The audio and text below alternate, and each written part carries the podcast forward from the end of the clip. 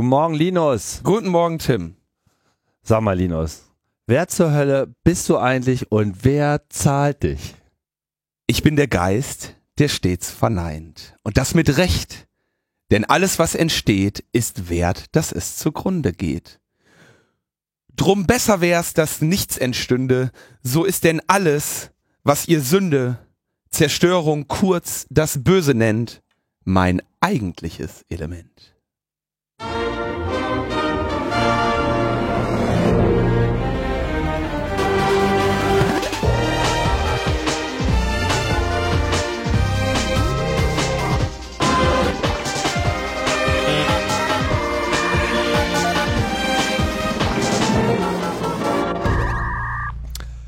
Logbuch Netzpolitik, die, äh, na, 168. Ausgabe.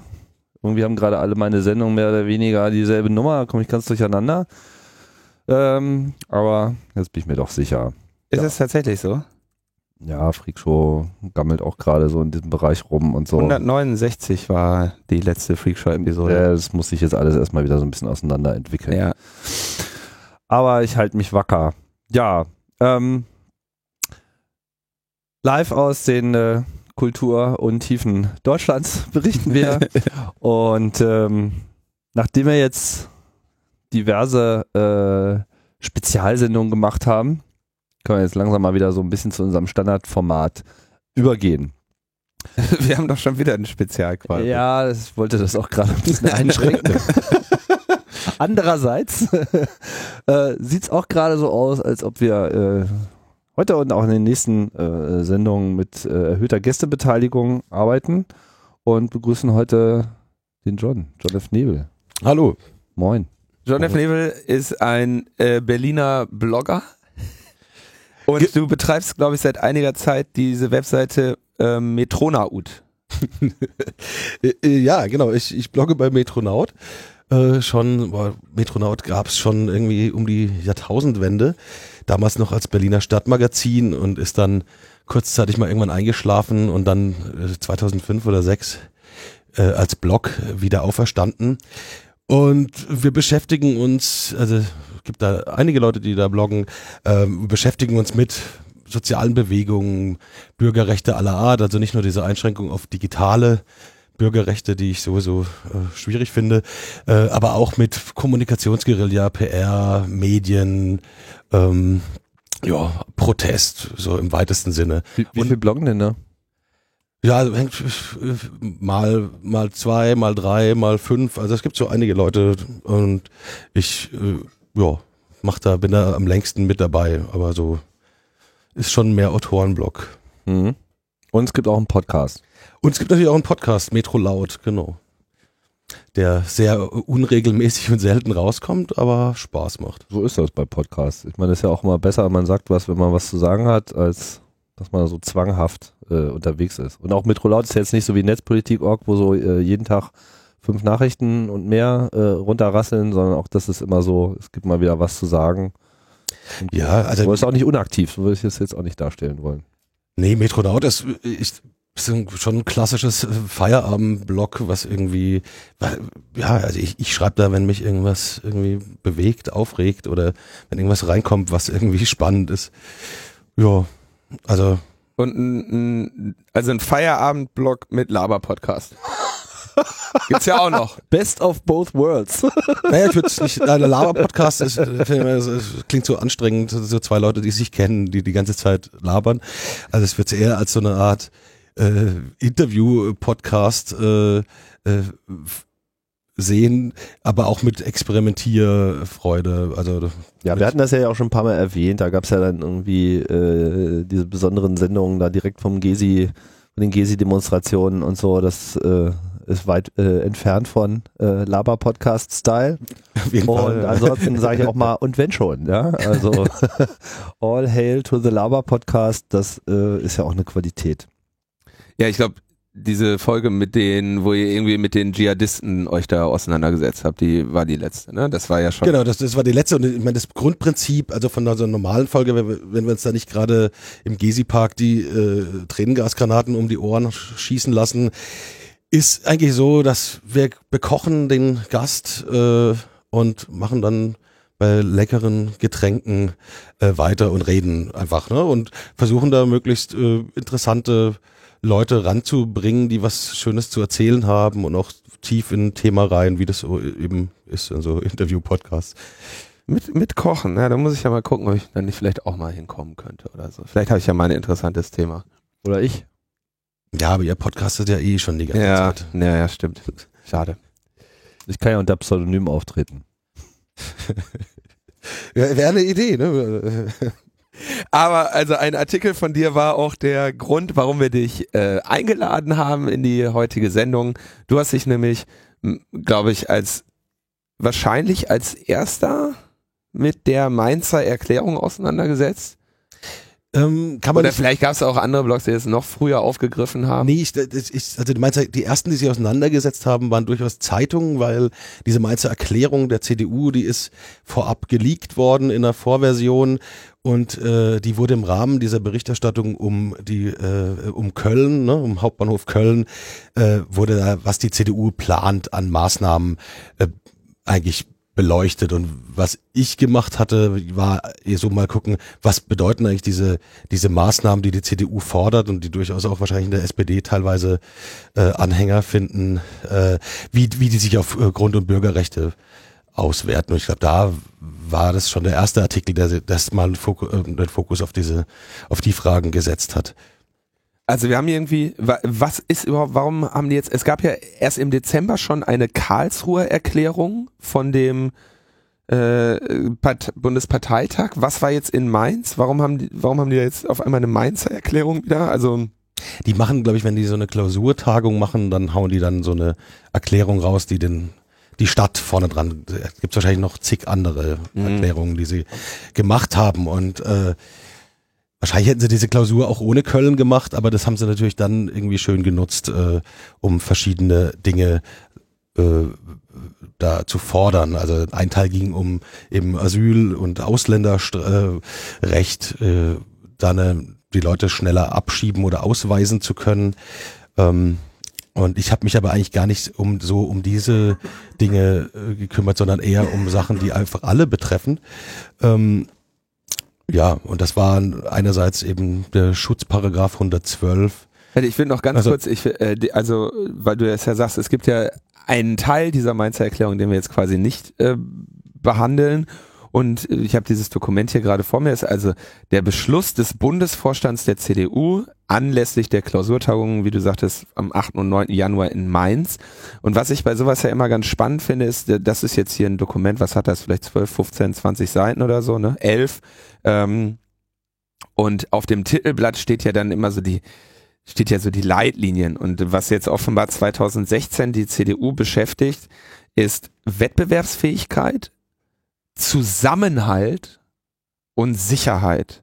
Unser zehn Punkte Zukunftsplan für Deutschland. Ich meine, so Wettbewerbsfähigkeit und Sicherheit dominieren irgendwie so das demokratische Geschehen seit mindestens zehn Jahren. Zusammenhalt ist irgendwie ein Begriff, der mir in dem Zusammenhang zumindest nicht so geläufig ist wie, wie Sicherheit und Wettbewerbsfähigkeit. Aber damit, also liebe Hörerinnen und Hörer, jetzt wisst ihr, wo es hingeht. Ja, für eine gute Zukunft Deutschlands brauchen wir äh, Wettbewerbsfähigkeit, Zusammenhalt. Na, Zusammenhalt natürlich auch in, in Abgrenzung zu Leuten, ne? wenn man da reinliest. Das ist, also wir müssen uns da alle zusammenhalten, aber ein Andauern des aktuellen Zuzugs würde Staat und Gesellschaft auf Dauer überfordern. Ne? Also Mhm. das ist immer so Zusammenhalt, ja, wir, aber da andere nicht. Ne? Aber okay, das ist halt CDU. Aus, ja. Ein starker Zusammenarbeit. Zusammenhalt, ja. Okay, also da, da, genau. Wir wissen, es ist eine Zeit, in der die, äh, der, der, der Zuzug Geflüchteter nach Deutschland irgendwie die, die, die Gesellschaft beschäftigt und so auch die Parteien mit dem C und dem U. Aber wir wollen uns jetzt hauptsächlich um die, die Bürgerrechte unter, über die Bürgerrechte unterhalten, die jetzt da abgesetzt werden. Und du hast gesagt, Paragraph 112, Schutzparagraph 112. Was Genau. ist das? Also es gibt den Schutzparagraphen oder den Paragraphen Strafgesetzbuch 113, das ist Widerstand gegen Vollstreckungsbeamte. Das ist, wenn ich äh, einem Polizisten oder auch äh, Feuerwehrmann äh, während er im Einsatz ist, wenn ich da irgendwie Ärger mache, äh, dann kann ich Widerstand gegen die Staatsgewalt, also wegen, gegen Versteckungsbeamte bekommen. Das ist also ein zusätzlich, also irgendjemand haut einem Polizisten aufs Maul, ähm, und dann kriegt er nicht nur eine Körperverletzung, sondern noch Widerstand mit dazu. Oder ich will mich aus der Gefangenen befreien.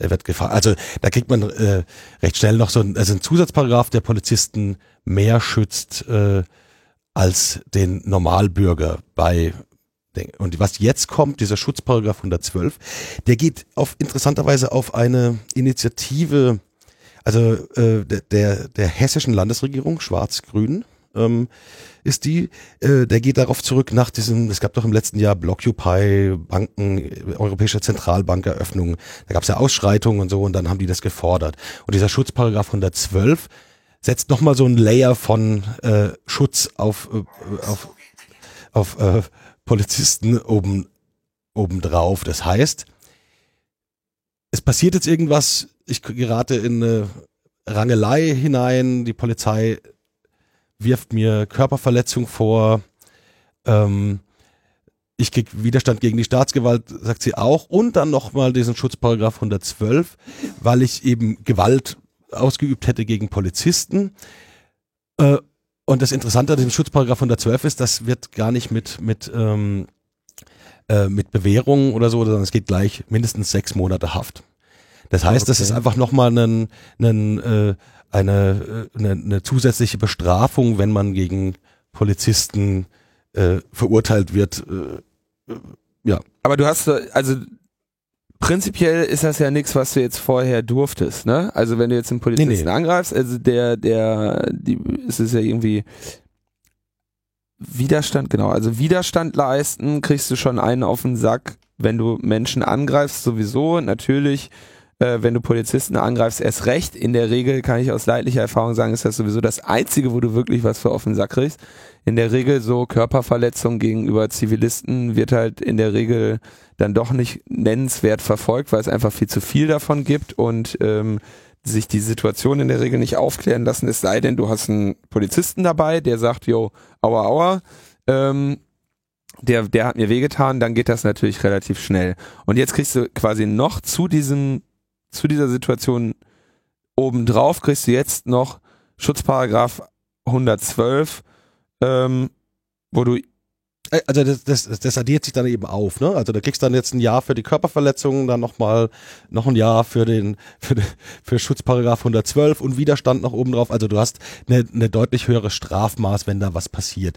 Jetzt äh, das birgt halt grundsätzlich äh, zwei Probleme. Einerseits hat man halt in einem Rechtsstaat so ein Gleichheitsgrundsatz, ne? dass alle Menschen eigentlich, egal ob ich jetzt dir äh, ob du, also jeder wird gleich dafür bestraft, egal wer du bist. Äh, deswegen hat Justiz ja auch verbundene Augen. Ne? Also äh, das soll nicht Leute bevorteilen. Und das gibt eben nochmal einen, also das verletzt den Gleichheitsgrundsatz äh, auf der einen Seite und auf der anderen Seite, und ich glaube, das ist, ist auch sehr schwerwiegend, dass diese so ein Schutzparagraf äh, eigentlich eine versteckte versteckte Einschränkung des Demonstrationsrechts ist, weil es eben Unsicherheiten auch bringt für den für für den für Demonstrierende. Also das heißt, man wer mal auf einer äh, Anti-Nazi-Demonstration war, weiß, wie schnell es auf einmal irgendwie Gerangel gibt, weil Leute in der Sitzblockade sind, dann kommt Polizei und du kannst dann sehr schnell in so eine Situation reingeraten, wo, wo man dich zum Beispiel da anklagen könnte. Das heißt, eine Befürchtung ist aus Sicht der Grund- und Bürgerrechte, dass sich Leute dann eben auch weniger getrauen, auf Demonstrationen zu gehen. Das Ganze ist natürlich bei, sagen wir mal, Aktionen zivilen Ungehorsams noch gefährlicher und setzt da höhere Hürden. Ähm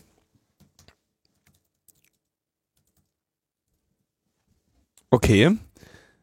Der hat also, ja, ich denke mal, da wird man trotzdem in der ähm, in der Bevölkerung irgendwie noch so ein Verständnis für haben. Ne? Also ich denke halt irgendwie, Ja, also den, den wirst du nicht abschießen können. Ne? Da, da, da kannst du halt irgendwie zu schön für argumentieren. Ne? Also ja, wie, das kann doch nicht sein. Ne? Und die Polizisten sind doch für unseren Schutz da.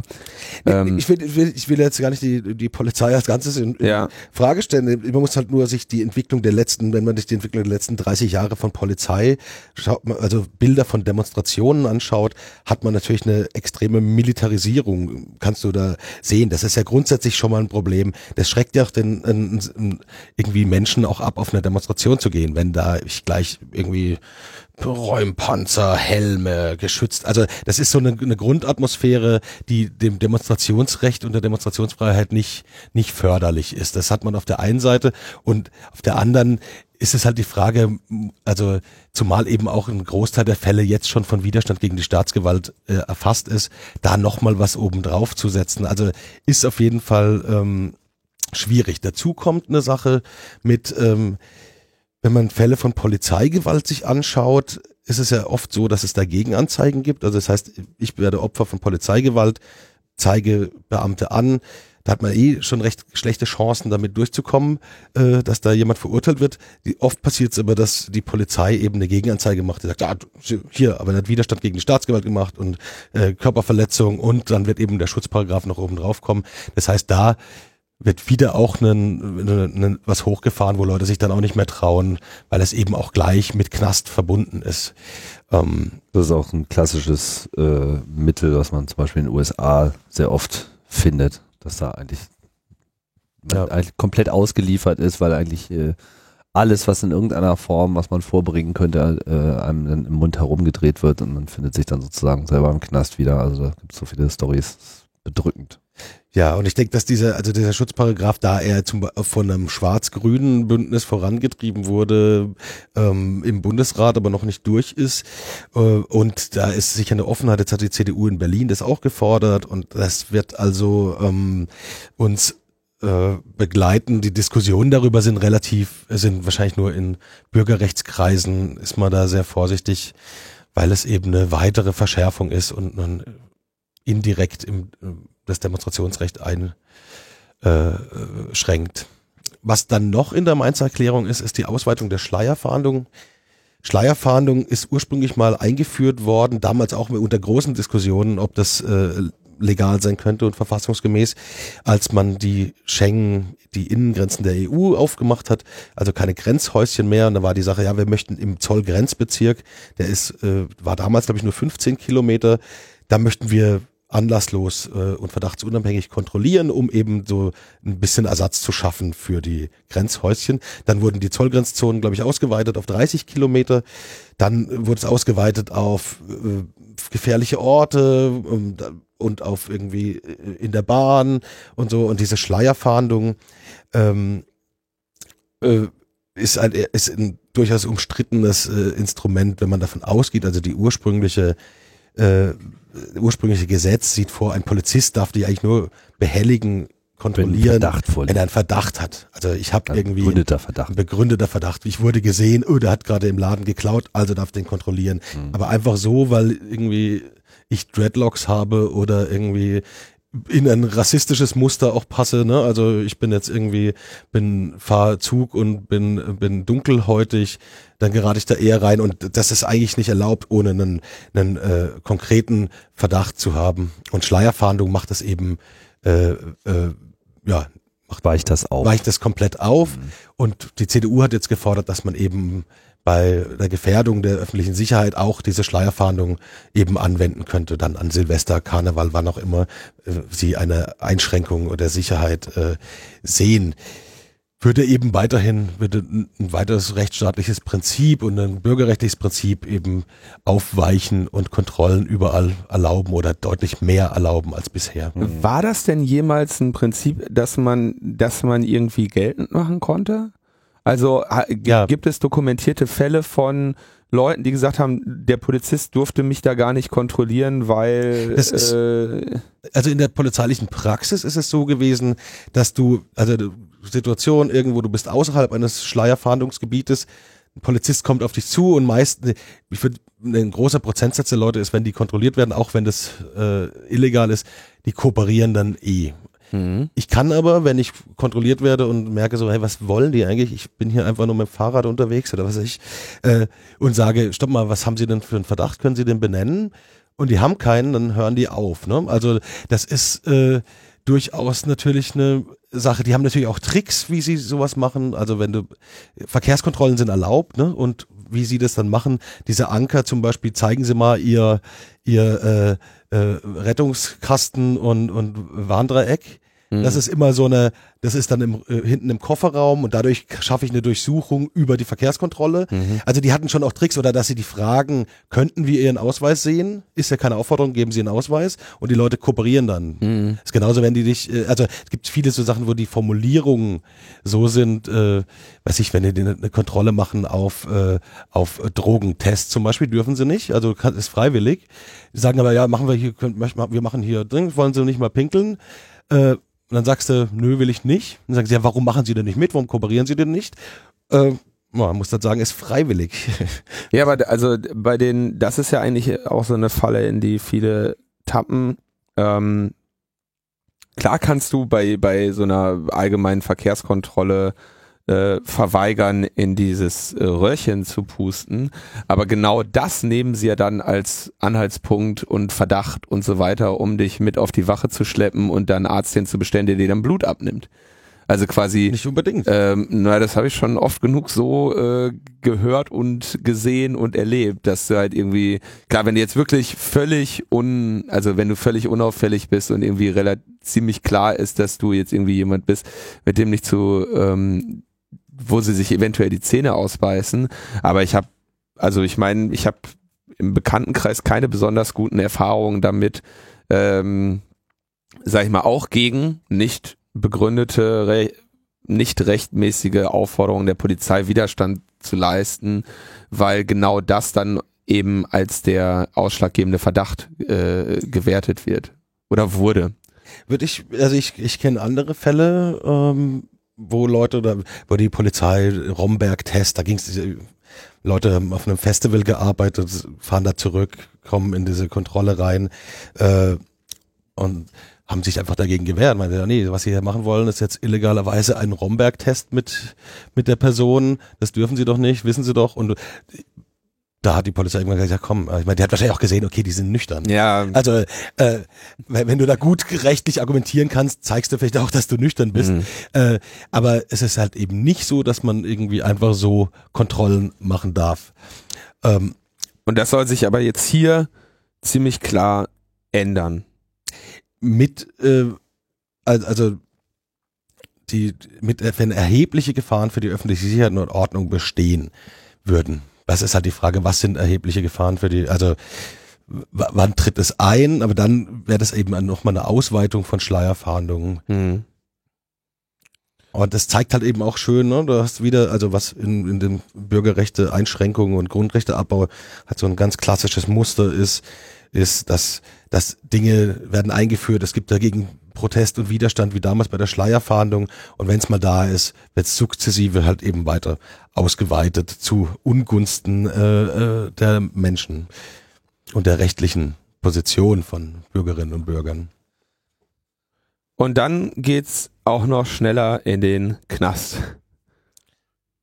Genau. Also da äh, die CDU fordert eben, äh, dass äh, ein hinreichender Tatverdacht ausreichen soll, damit man in U-Haft kommen kann. Bislang hat man einen dringenden Tatverdacht gebraucht. Ähm, ja, das ist äh, die eine Sache. Dann gibt's noch weitere Punkte drin, die eben dann eher in den äh, die in, also die sich gegen Asylbewerber äh, richten, wo es eben darum geht, wenn jemand verurteilt wird auf ein Jahr, egal ob Bewährung äh, oder Freiheitsstrafe, dann kann man ihn ausweisen. Das war davor, war das irgendwie zwei Jahre und ohne Bewährung und das ist jetzt halt halbiert worden. Ähm, das ist das eine und die anderen Forderungen, und da bringt die CDU eben, also das sind eher dann wieder netzpolitische und Digitalbürgerrechte äh, äh, treffende äh, Forderungen. Die sind eben sowas wie Erweiterung von äh, Europol um ein europäisches Antiterrorzentrum oder Daten aus der Vorratsdatenspeicherung soll der Verfassungsschutz zur Verfügung gestellt werden. Das ist ein, das finde ich ja wirklich witzig. Ne? Die Vorratsdatenspeicherung ja. ist jetzt etwas über einen Monat in Kraft. Naja. Und ähm, ich glaube, äh, es waren als erstes, war es natürlich Bayern, die sagten, jo, alles klar, zack, die Daten kriegt jetzt der äh, Verfassungsschutz. Der, oder der Verfassungsschutz kriegt jetzt Zugriff auf diese Daten. Jetzt hatte ja der ähm, hatten wir schon der Maas ne? schon, schon explizit ausgeschlossen. Ne? Er hat ja gesagt, das Verfassungsschutzamt ist in dem Gesetz nicht vorgesehen für einen Zugriff nach den Regeln, die wir in diesem Gesetz vorschlagen werden. Das ist sehr witzig. Also nach den Regeln, also da, da erkennt man auch schon wieder so das äh, überspezifische äh, Dementi, Dementi, ne? Dass er sagt so, nicht nach den Regeln, die wir hier vorschlagen, ist es erstmal nicht vorgesehen, aber quasi auf dem Fuße folgt sofort die Ausweitung erst in Bayern über ein Landesgesetz und jetzt sofort als, ähm, als Position der CDU und dann offenbar sogar noch, ähm, also zumindest in einem sehr nahen, also es geht ja dann, so sie bezieht sich wieder auf äh, Terror, ähm, aber, ohne aber es ist irgendwie Beschluss, drei ne? Sätze hinter äh, Asylberechtigte und Geflüchtete. Ne? Also so, das ist hier so im direkten, äh, in die, im direkten Zusammenhang. Und natürlich einen Satz danach, Logbuch Netzpolitik hatte das ja äh, schon mehrfach angekündigt. Wir haben es auch auf dem CCC-Jahresrückblick nochmal gesagt. Das war, das wussten wir, ähm, dass halt im Quartal eins 2016 die Forderung nach neuen Staatstrojanern kommt. Es heißt jetzt, also hier in Form der Quellen TKÜ und in Form der Online-Durchsuchung, die sich ja ähm, unterscheiden in ihrer in ihrer rechtlichen Grundlage. Die Quellen TKÜ ist eine Maßnahme, die quasi unter den Abhörmaßnahmen läuft und äh, wo man quasi sagt, okay, wenn wir von einem Richter die Befugnis erteilt bekommen, ein Telefon abzuhören, dann wollen wir das, sehen wir im Prinzip gleichbedeutend damit die Befugnis, einen Trojaner auf dem Computer des oder auf den Rechengeräten des der Zielperson zu installieren, der es uns ermöglicht, verschlüsselte Kommunikation abzugreifen. Also wenn die Person verschlüsselte E-Mail schreibt, dann wollen wir die an der Quelle abgreifen. Wenn die Person verschlüsselte Kurznachrichten schreibt oder verschlüsselte Telefonate führt, dann wollen wir die an der Quelle ähm, aufzeichnen. Und das war ja schon, also das war das, was sie grob irgendwie versucht haben, gedacht haben zu dürfen und was dann mit dem Bayern-Trojaner und den äh, Verhandlungen vom Bundesverfassungsgericht dann eben auch untersagt wurde, weil es eben äh, technisch kaum denkbar ist, ein derartiges ähm, System funktional zu bauen, dass es den Ansprüchen, den rechtlichen Ansprüchen genügt. Und dann noch dazu die Online-Durchsuchung, die ja noch quasi viel schlimmer ist, wo sie nämlich sagen, naja, wenn wir bei jemandem ins Haus dürfen und den und die Wohnung durchsuchen dürfen und den Computer mitnehmen und den forensisch untersuchen dürfen, dann können wir doch bitteschön auch quasi ohne Wissen des Opfers einen Trojan, äh, des, der Zielperson, sorry, ähm, altes äh, Hacker, alte Hacker-Dichotomie, ähm, Angreifer und Opfer, äh, ohne Wissen des ähm, der Zielperson einen Trojaner auf dem Computer installieren und uns dort umschauen. Also quasi eine Hausdurchsuchung in deiner Abwesenheit. Ähm, bei der man dann sehr praktisch auch einfach irgendwo was liegen lassen kann. Genau, bei der du dann eben, also das ist ja, ich weiß gar nicht, ich kenne tatsächlich, äh, habe ich jetzt diese ganzen Regelungen zur Hausdurchsuchung ähm, nicht genau parat. Ich weiß nicht, können die eine Hausdurchsuchung machen? In Abwesenheit? In Abwesenheit? Da brauchen sie wahrscheinlich irgendwie einen rechtfertigenden Notstand oder so, ne? Ja, das geht wahrscheinlich über so Gefahr im Verzug Geschichten. Ja. Äh, aber in der Regel eine normale Hausdurchsuchung ist so, du kommst da mit dem richterlichen Beschluss und dann kann die Person in der Regel auf dem Papier auf jeden Fall sagen, stopp, äh, ich möchte mal noch einen Zeugen oder einen Anwalt ja. oder so haben und dann müssen die auch noch warten. Äh, ist, wird oft gebrochen. Wird äh, oft gebrochen. Ich meine, du gehst einmal aus dem Flur raus, dann sagen sie, ja, der wollte irgendwas verstecken und dann knüppeln sie dich nieder und Ähm, ja, also. Äh, Aber in der Regel ist, sieht es natürlich das schon vor, dass du den Zeugen da hast, damit eben gesichert ist, was passiert da, was machen die da und schieben die dir nichts unter. Ne? Das ist ja die Idee dahinter. Ich kann das beobachten und die lassen jetzt nicht, oh, wo ist denn auf einmal hier? Da haben wir aber ein halbes Kilo Gras gefunden bei ihnen. Aber okay, also es läuft irgendwie anders, aber wir sind hier bei der Online-Durchsuchung. Online-Durchsuchung zur Vorbeugung von terroristischen Aktivitäten. Also wir kriegen Ausweitung der Vorratsdatenspeicherung, Verfassungsschutz, ja, der Inlandsgeheimdienst kriegt Zugriff auf die, auf die Vorratsdaten. Dazu muss man vielleicht auch nochmal sagen, ne? also Vorratsdaten eigentlich auch wieder richterlicher Beschluss und dann kann ich darauf zugreifen. Wenn ich jetzt diese Daten einem Geheimdienst gebe, der eben nicht rechenschaftspflichtig ist oder in sehr unausreichendem Maße, äh, dann guckt er sich halt einfach an, was das für Leute sind. Und ich krieg dann halt die, das neue Super, wenn ich da über Monate äh, mir die Daten anschauen kann. Äh, das ist eine, eine noch krassere Aufweichung äh, des Rechtsstaats und der Möglichkeit, also das ist echt, äh, also das ist total Überwachung. Also man kann, man findet fast keine Superlative mehr, ne? Also weil Vorratsdatenspeicherung schon so schlimm ist. Also stellen wir uns mal vor, stellen wir uns mal vor, was das bedeuten würde bei der, also die gleiche Gesetzgebung bei dieser ähm, Landesverratsgeschichte, ne? Da ja. hättest du halt quasi, da hätte der Verfassungsschutz schon Zugriff auf die kompletten Vorratsdaten der Netzpolitik-Org-Redaktion gehabt. Grundsätzlich gehabt. Ja. Das ist schon echt amtlich, ne? Also, das ist schon echt hart. Ja.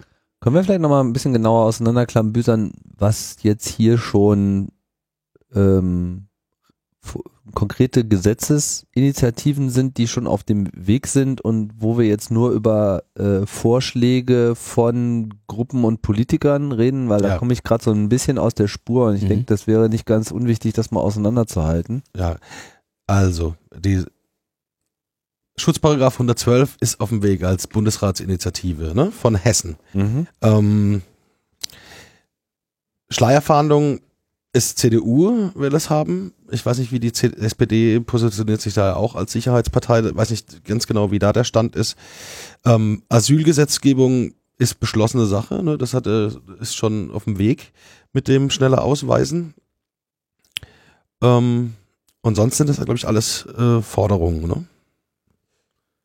Vor, genau, also, also nichts, was wir nicht auch schon immer mal wieder gehört haben, nur dass es gerade so ein bisschen den Eindruck macht, dass einfach die Gesamtmenge Lage äh, in der Lage ist, das mal wieder sehr viel näher der Realisierung zu bringen, als das bisher der Fall war. Genau, ja.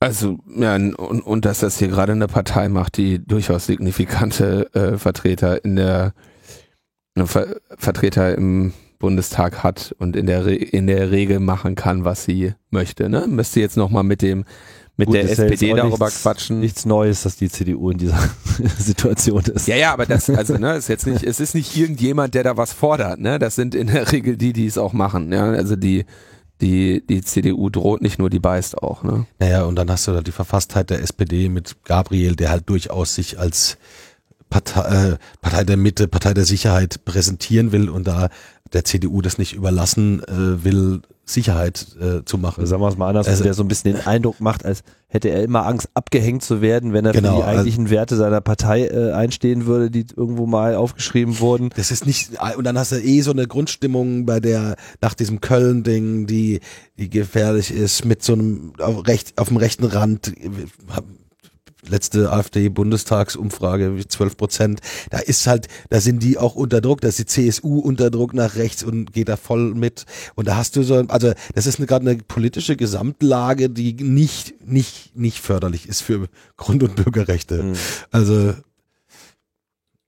das ist eigentlich die immer wiederkehrende Diskussion, wie geht man einfach in krassen Situationen, wo man irgendwie äh, in Medienattacke ist und wo es so gefühlte äh, Stimmungsumschwünge äh, gibt mit Radikalisierung, wie geht man damit um? Ja, hält man hält man quasi seine seine Position, die man so in normalen Zeiten aufrecht äh, gehalten hat, äh, auch weiter durch, ja, oder hat man einfach Schiss, dass wenn man jetzt nicht irgendwie zumindest den, den Trend gefühlt nachgibt, bis hin zu auch in, in, in größeren Teilen nachgibt, äh, verliert man dann irgendwas. Wobei, äh, da kann ich jetzt auch nicht zu klug daherreden, aber das ist ja so eine immer wiederkehrende äh, Debatte, dass sich eigentlich äh, zumindest in vielen Beispielen auch immer wieder zeigt, in dem Moment, wo man halt dieser gefühlten Minderheit, dieser lauten Minderheit nachgibt, dass man damit ihre Themen überhaupt auch erst adelt. So. Aber da, da, da bin ich mir nicht ganz sicher. Ich, also ich glaube, dass das gab es irgendeine so Politbarometer-Umfrage, härtere Gesetze und da sagen halt irgendwie 70 Prozent der Deutschen, yo.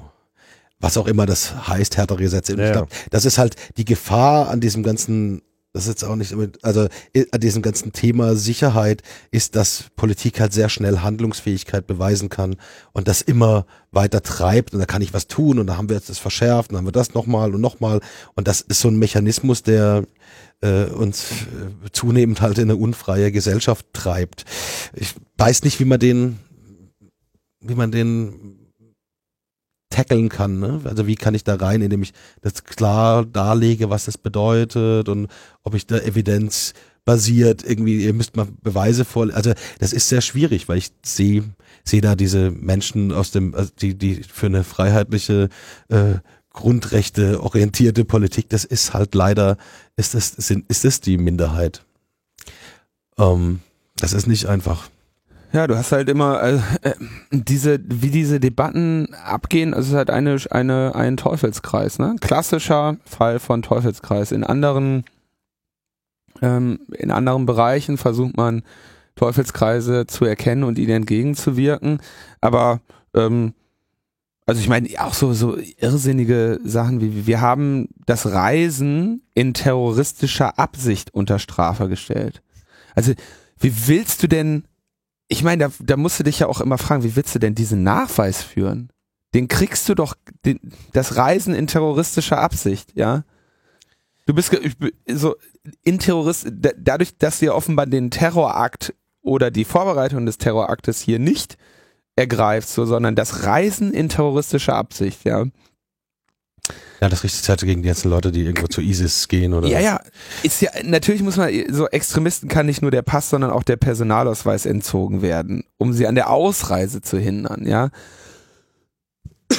Das sind ja, also, man erkennt ja, man kann ja verstehen, dass da irgendwie sinnvolle ähm, Absichten irgendwie hinterstehen. Du fragst dich nur, erstens, was sind das für, für komische Maßnahmen und wie möchtest du diesen Nachweis, diese Nachweise führen? Und das sind ja letztendlich dann irgendwelche strangen Gesetze und strange Maßnahmen, die du da ergreifen kannst, äh, für die du in der Regel den, den, den, den, den, die, die Beweiskette einfach gar nicht liefern kannst oder die Beweiskette jetzt immer weicher definiert wird, so dass du sie dann irgendwann halt liefern kannst. Und dann geht es irgendwann hin, ist das ganze Ding zu komplex und dann wird das alles wieder nochmal ein bisschen vereinfacht und der Zugriff und so weiter. Und dann hast du irgendwann halt einen letztendlichen Willkürstaat. Und da du bisher zumindest einfach wirklich eine unglaublich geringe Anzahl an Terroristen und Anschlägen hast, ähm, ist dann halt die nächste, immer wieder der nächste logische Schritt. Ne? Du bist, hast halt irgendwie an einem Punkt in die Tiefe gebohrt und dann musst du halt von da aus wieder in die Breite gehen. Und so läuft dieser, dieser Teufelskreis äh, die gesamte Zeit ab. Na, ich, ich, ich, finde in diesem ganzen äh, äh, Prozess mit Gesetzesverschärfung und jetzt wird mit der, also da wird ja immer der Rechtsstaat bemüht. Der Rechtsstaat muss jetzt durchgreifen mit der ganzen Härte des Rechtsstaates und so. Und diese, also was, wenn man sich anschaut, was jetzt gerade in Berlin passiert ist, Wo man diesem- sich ja auch immer fragt, die ist das sonst nicht so? Also Ja, ich, ich glaube, ein Rechtsstaat zeichnet sich ja gerade dadurch aus, dass er weder emotional irgendwie noch, dass er durchgreift und das bedeutet nämlich, ich greife hier durch und woanders nicht. Und ein Rechtsstaat zeichnet sich ja als der, das oder an Ideal irgendetwas vorbei. So, an, an, ne? an, an was vorbei durchgreifen. Also ein Rechtsstaat zeichnet sich aus, dass er, dass er, ähm, dass er eben alle Situationen erstmal gleich bewertet und nicht irgendwie Ausnahmen macht eigentlich. Das ist ja Rechtsstaatlichkeit. Und deswegen fand ich interessant in allen Diskussionen, sowohl zu Köln wie jetzt auch Rieger Straße, linkes Projekt in Berlin, die gerade mit 500 Leuten durchsucht wurde. Da wird gesagt, ja, dann wird der mit aller Härte des Rechtsstaates durchgegriffen. Aber das, also das passt nicht zu dem Begriff Rechtsstaat. Und das ist, muss man in Diskussionen, müsst ihr alle mal beobachten, wie der Rechtsstaatsbegriff da eigentlich äh, komplett falsch äh, genutzt wird. Ähm, ja, vor allem in Anbetracht der, was weiß ich, wie viel äh, brennenden Flüchtlingsheime und potenziellen Flüchtlingsheime im letzten Jahr, frage ich mich halt, was da eigentlich nochmal mit der Härte des Rechtsstaats dann war. Also wenn das nicht schon genug anders gewesen wäre. Ja, ja also das ist eine, das ist tatsächlich die große Frage, wenn ich irgendwie Pro Asyl hat gerade irgendwie veröffentlicht, irgendwie, dass es irgendwie jeden dritten Tag in 2015 hat eine Flüchtlingsunterkunft gebrannt. Jeden dritten Tag irgendwie, und es gab über 900 Straftaten gegen Flüchtlingsunterkünfte in, in 2015, das ist irgendwie viermal mehr als 2014. Ja, vor allem, wie viele Leute sind denn da gefasst worden? Es gab irgendwie eine Keiner, Handvoll oder? Verurteilungen bislang. Irgendwie wenig Hausdurchsuchungen und also da das ist das das ist schon äh, fraglich. Und klar, wenn man das jetzt gegen so ein Dings stellt, was gerade in Berlin passiert ist und gerade diskutiert wird mit diesem äh, linken Hausprojekt, äh, wo auf einmal zwei SEK-Hubschrauber, hat irgendjemand, irgendjemand hat wohl, hat einen Kontaktbereichsbeamten in der Straße geschubst, sagt zumindest der Späti oder Bäcker, der das beobachtet hat. Die Polizei hat das als schwere Körperverletzung gesagt. Der Bäcker, der es beobachtet hat, meinte so, ja, die haben den ein bisschen rumgeschubst. Okay, egal, macht man nicht.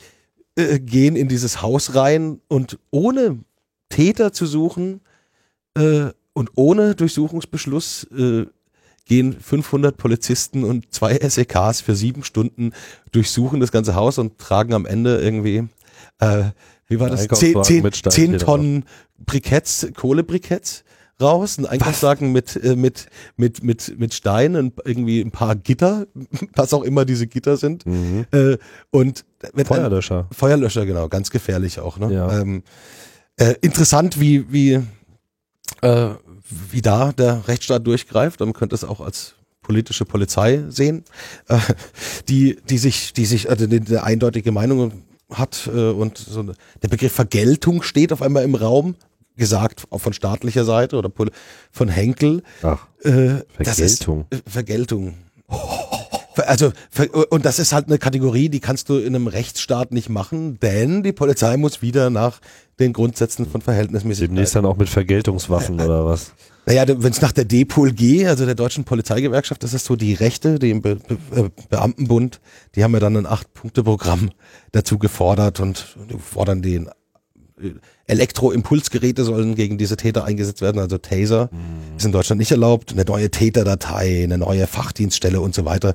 Und da ist auch der, endlich hat der Rechtsstaat angemessen reagiert. So wird dieser Polizeieinsatz aus DPOLG-Sicht äh, beschrieben. Also Rechtsstaat ist, was man daraus macht, äh, ja. nutzt jeder, klingt immer gut.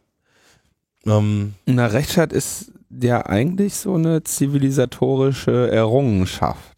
Das meint die Unbeeinflussbarkeit, ne? Nicht Erdogan sagt, ja, Gericht, jetzt den machen, hauen wir jetzt aufs Maul und dann werden die verurteilt, sondern das, die Politik mischt sich nicht ein. Es, es wird unabhängig von wer ist es, also äh, werden faire Verfahren garantiert und so weiter, ne? Ähm, Tja. Eigentlich eine gute Sache, so ein Rechtsstaat. War, es war nicht alles schlecht im Rechtsstaat.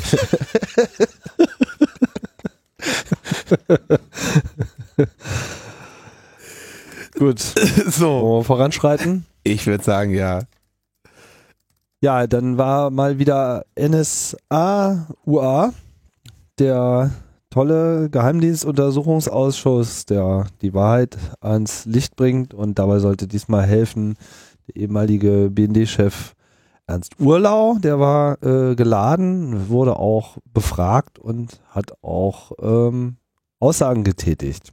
Es war ganz interessant. Also Urlau war BND-Chef von 2005 bis 2011 und er hat da so ein, ja, also das war jetzt durchaus mal ganz interessant, was er da erzählt hat. Also auch wieder offen, offensichtlich was, also und offenbar, was er erzählt hat, aber äh, wie das eben im Rechtsstaat so ist, du brauchst eben auch immer einen Zeugen, der es nochmal erzählt, bevor du äh, für deine Vermutung ähm, jemanden äh, verurteilen kannst. Und als erstes macht er jetzt dem de Maizière Schwierigkeiten. De Maizière hatte ja im Juni gesagt, dass er zu Einzelheiten nichts wüsste, insbesondere zu der Operation Iconal. Damit war er, also mit Einzelheiten war er da nie befasst. Ne? Also Iconal, die Kooperation zwischen BND und Genau, das Kabel, NSA. das äh, Projekt äh, Kabel abhören in Frankfurt. Ähm, und er hat das da also ne, aus, mit, mit, mit ruhiger Hand und Weitsicht und Augenmaß alles gemacht und selbst die Entscheidung, dieses Projekt 2008 einzustellen, sei ihm nur mittelbar zur Kenntnis gegeben worden. Ne? Also der hat halt quasi da das Kanzleramt gemacht und hat da wenig hatte da jetzt wenig mit der Tagespolitik oder so zu tun, jetzt nur weil er im Kanzleramt saß. Wer hat's denn dann sonst beschlossen, wenn nicht die? Ja, genau, da sagt der, äh, sagt dann der äh, Urlau, also er kann sich ja jetzt wirklich nicht vorstellen, dass der Geheimdienstbeauftragte Klaus-Dieter Fritsche, der 2008 ähm, während Steinmeier eben äh, Chef des Bundeskanzleramtes war, war also Klaus-Dieter Fritsche sein Geheimdienstbeauftragter. Dann sagt Urlau, also das könnte er sich beim besten Willen nicht vorstellen, dass bei einem, bei einer Entscheidung derartigen Ausmaßes und dieser Tragweite, dass der ähm, Fritsche dem Steinmeier jetzt nicht erzählt hat, hat dass, sie, dass sie aufgehört haben, große Datenmengen am Frankfurter Netzknoten der Deutschen Telekom abzugreifen. Ähm, zu der Kooperation mit der NSA grundsätzlich hat er gesagt, ähm, es gab natürlich von der NSA fortwährende Begehrlichkeiten, mehr Daten und mehr Anschlüsse und mehr zu bewachen, äh, mehr zu überwachen. Wir kennen das Muster, äh, ähnlich wie bei der äh, CDU und bei allen anderen äh, Regierungen und Geheimdiensten dieser Welt. Es geht, man will natürlich mehr. Und diese stetigen Begehrlichkeiten ähm, seien eben auch ein generelles Thema immer gewesen im Kanzleramt. Das war im Prinzip das, womit der Geheimdienstkoordinator die ganze Zeit befasst war. Insofern sagt er, also es hätte es für absolut unwahrscheinlich, dass der äh, Fritsche da irgendwelches Wissen für sich behalten habe. Ähm, man könnte interpretieren, äh, dass der Urlau äh, höhere Solidarität zu Fritsche hat als zu de Maizière. Ja? Weil er okay. auf die eine Seite damit de Maizière durchaus belastet und äh, Fritsche eben entlastet. Und man muss dazu vielleicht noch sagen, aus der, äh, der Biografie von Urlau, der war nicht nur BND-Chef, sondern war ja selber mal äh, Geheimdienstkoordinator im Bundeskanzleramt. Also der kennt die Vorgänge und Verhaltensweisen dort drin wahrscheinlich ziemlich gut. Und jetzt muss ich kurz was sagen. Ich habe einen, ich habe, glaube ich, gerade Steinmeier und de Maizière mehrmals verwechselt. In allem, was ich vorangesagt habe, war die Rede von de Maizière denn der war zu dem Zeitpunkt Kanzleramtsminister. Ja. So, Steinmeier Außenminister. Ist heute Außenminister und war auch mal Kanzleramtsminister. Mhm. Aber da er ja nicht in der CDU ist, war er natürlich zur Merkel-Zeit nicht Kanzleramtsminister, wenn ich das jetzt richtig erinnere. Das Müssen wir jetzt mal gucken. Also er ist ja, er ist ja Bodo Hombach äh, 99 äh, gefolgt und ich glaube bei Merkel ist er dann Außenminister geworden gleich. Also genau. daher war 98 Gerhard Schröder, oder? Zum Staatssekretär im Bundeskanzleramt Beauftragten für die Nachrichtendienste. Oh, oh, oh. In 99 wurde er Chef des Bundeskanzleramts. Genau, und hörte dann auch. Nach Hombach, genau. War davor aber Geheimdienstkoordinator im November. War ein halbes Jahr Geheimdienstkoordinator und dann Kanzleramtsminister. Okay, also die ganze Zeit war die Rede von de Maizière und dann, jetzt komme ich nämlich zu Steinmeier ähm, und da sagt der Urlau, der Steinmeier war 2003 inhaltlich unterrichtet über den Freibrief, der der Telekom ausgestellt wurde, äh, oder der, der, Tele der für die Telekom verfasst wurde, in dem festgestellt wurde, dass Alkonal rechtmäßig sei.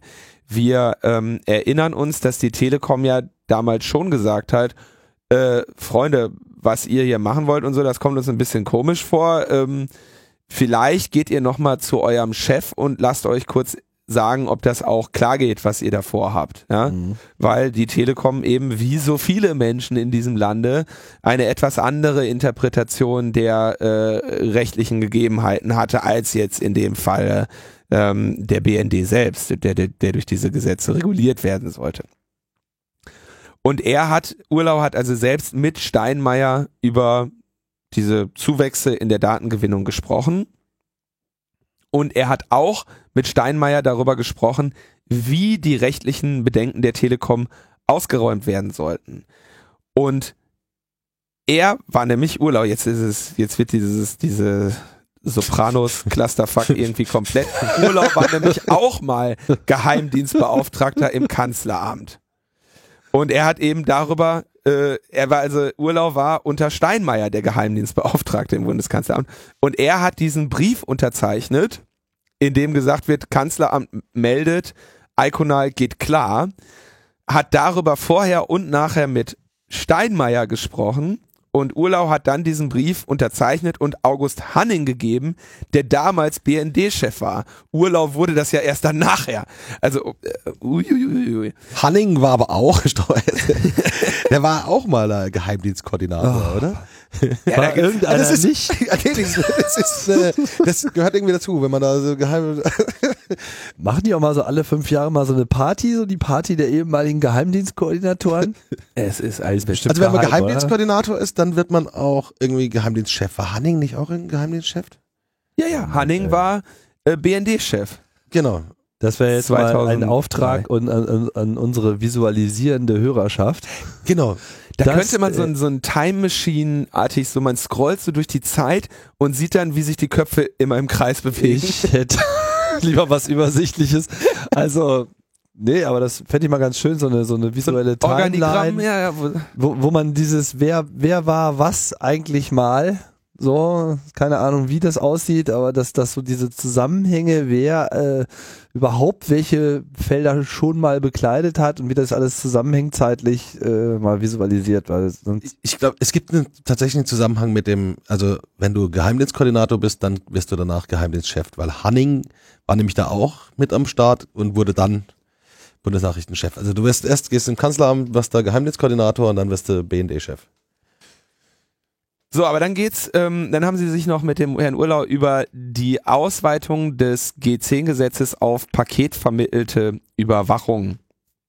Und äh, quasi dieses G10-Gesetz war ja im Prinzip, stammt aus einer Zeit, als es nur, äh, ähm, was ist denn der deutsche Begriff für Circuit Switched?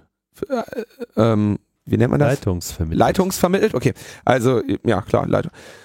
Also es gab leitungsvermittelte Verkehre vorher, ne, Telefon, irgendwie Frau sitzt äh, zu Hause, ruft ihren Mann an und in der Vermittlungszentrale werden dann diese Kopfhörerstecker äh, umgesteckt, dann wird das irgendwann automatisiert und ähm, aber da gab es quasi ja immer eine tatsächliche, am Ende eine Leitung, die aus verschiedenen Segmenten zusammengesetzt war, Segmenten zusammengesetzt war, es gab, war. Hm. es gab quasi ein exklusives Signal, eine exklusive temporär hergestellte Verbindung äh, zwischen den beiden Gesprächsteilnehmern. Und die große Revolution der Telekommunikation und der Datenfernübertragung war dann das paketvermittelte äh, Übertragen von Informationen, wo also digitale Geräte sich gegenseitig Signale zusenden, in denen quasi schon eine Routing-Information drin steckt und es quasi keine exklusive Verbindungen zwischen zwei Punkten mehr gibt, sondern viele, viele Switches, die ähm, anhand großer Routing-Tabellen dafür sorgen, wie einzelne Datenpakete am Ende zu ihrem Ziel gelangen, was sehr viel komplexere und sehr viel schnellere Netze ermöglicht hat. Die sogenannten virtuellen Verbindungen. wir grüßen X25. Wir, wir grüßen all das und wir grüßen, wir begrüßen ausdrücklich nicht die Konsequenzen, äh, die das für das G10-Gesetz hatte. Denn jetzt musste man sich überlegen, ja, jetzt gibt's irgendwie, jetzt haben, jetzt haben die da so eine neue Technik und so. Und jetzt müssen wir uns überlegen, wie, wie, wie weiten wir dieses G10 aus auf diese neue paketvermittelte Datenübertragung, die wir jetzt auch überwachen wollen. Und da war dann die Leitfrage, haben denn vielleicht Kanzleramt und BND die G10-Kommission und damit den Bundestag getäuscht? Ähm, denn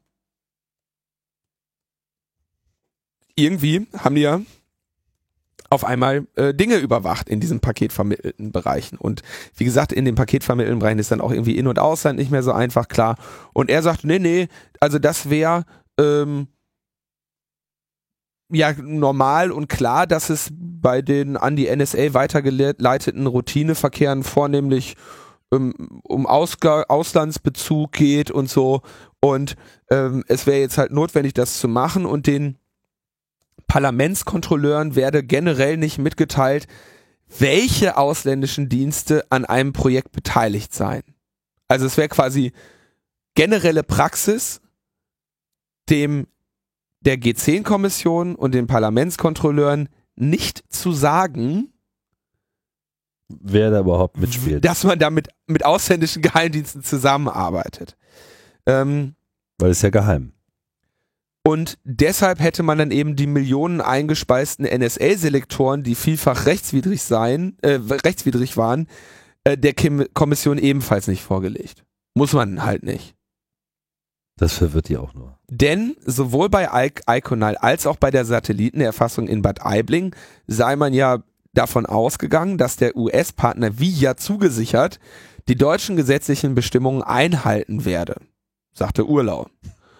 Und dann eben kommt dann so abschließend, ne, jetzt muss er, jetzt hat er ja eine Menge Leute in die, in die Tinte geschubst und dann muss er natürlich so schließen mit, also während seiner Zeit seien ihm da keinerlei Probleme bewusst gewesen und er habe ja im parlamentarischen Kontrollgremium regelmäßig über die gemeinsamen Projekte und deren Erfolge berichtet. Mit halt dem einen Ausschluss, dass er halt dann eben nicht erwähnt hat, dass das mit der, mit der NSA gemeinsam geschieht und dass eben er nicht da hingeschaut hat, was die NSA da überhaupt einspeist. Aber es ist super gelaufen, war voller Erfolg. Sonst alles super. Ja, Ja. Sonst alles spitze. Hm. Hm. Geil. Na, da bin ich ja mal gespannt. Äh, weiß nicht, ist der Steinmeier noch irgendwie auf der Liste? Kommt der nochmal? Ist der Messier nochmal geladen? Ich weiß es nicht. Das weiß ich leider auch nicht Ja. genau. Ich verfolge das dann. ist auf jeden Fall noch eine Menge zu holen. Aber naja, ich, also zentral war doch bei der Urlaub-Aussage, dass er sich doch nicht erinnern konnte. Also ich finde das nicht so, also ich meine, geklärt werden konnte nicht, ob Steinmeier dieses Icon genehmigt hat. Ne? Und, Konnte und, sich das und halt da, nur da nicht konnte er sich nicht erinnern, obwohl Urlau das Teil unterschrieben hat. Er hat diesen Brief Ja. unterschrieben, das Iconal. Aber ob der Steinmeier, das kann ich nicht sagen. Ne? Aber es ist halt auch schon, ein bisschen Also er sagt ja schon, er habe mit dem darüber gesprochen, aber gibt's halt keine. Nee, nee, aber er sagt nicht, dass er mit dem unterschrieben. Und Ja. also das ist ja so, das nimmt den Steinmeier auch wieder ein bisschen, man hat da in Zusammenarbeit irgendwie das gemacht, ne? Das ist so die Aussage. Ich finde, das, dass sie das schon ganz, Also da wir ja gerade so viel über den Rechtsstaat philosophiert haben, kann man hier halt eben auch sehen, ähm, um da mal, also äh, wie aus, äh, sag ich mal, der Perspektive einer ähm, Strafverfolgung in dieser Rechtsstaat dann teilweise auch ärgerlich ist, ne? Weil eigentlich möchte man sich die Knaben ja einfach nur greifen, schütteln, denen eine Ohrfeige geben und sie bestrafen für das, was offensichtlich hier geschehen ist. Aber wir haben eben die äh, den Rechtsstaat, der uns da jetzt daran hindert, hier mit, mit äh, aller Härte vorzugehen und ähm, Vergeltung zu üben für diesen Angriff auf unsere Grundrechte. Ein Thema, äh, von dem ich eigentlich dachte, dass es jetzt wirklich längst äh, bei den Akten läge, hat nochmal den Bundesgerichtshof ähm, beschäftigt. Und zwar der, der Freundefinder von Facebook. Ja, also ich, ich hatte den in meinem, in meinem, meiner Wahrnehmung schon längst irgendwie unter abgehakt und tausendmal als rechtswidrig äh, abgeurteilt. Freundefinder geht so, du meldest dich bei Facebook an und ähm, das erste, was Facebook sagt, ist, ey, finde deine Freunde hier bei Facebook. Ähm, gib doch mal kurz irgendwie dein komplettes Adressbuch und dann äh, sorgen wir dafür, dass deine Freunde, die schon bei Facebook sind, dann auch hier jetzt dann deine Freunde sind. So, und wenn Facebook jetzt das gesamte Adressbuch, wenn du dann Facebook dein gesamtes Adressbuch gegeben hast, waren da natürlich auch Menschen drin, die nicht bei Facebook waren. Vielleicht. Soll ja so, soll es ja geben. Soll Soll es geben. geben. Man hört geben. immer wieder davon. Also, Hier sitzen zwei. drei? Nee, ach so, äh, ach so, Zwei. zwei. Okay. na, du hast mehr Seiten da angelegt als ich. Äh, Eine, ich, aber ja nicht als ich. Ich,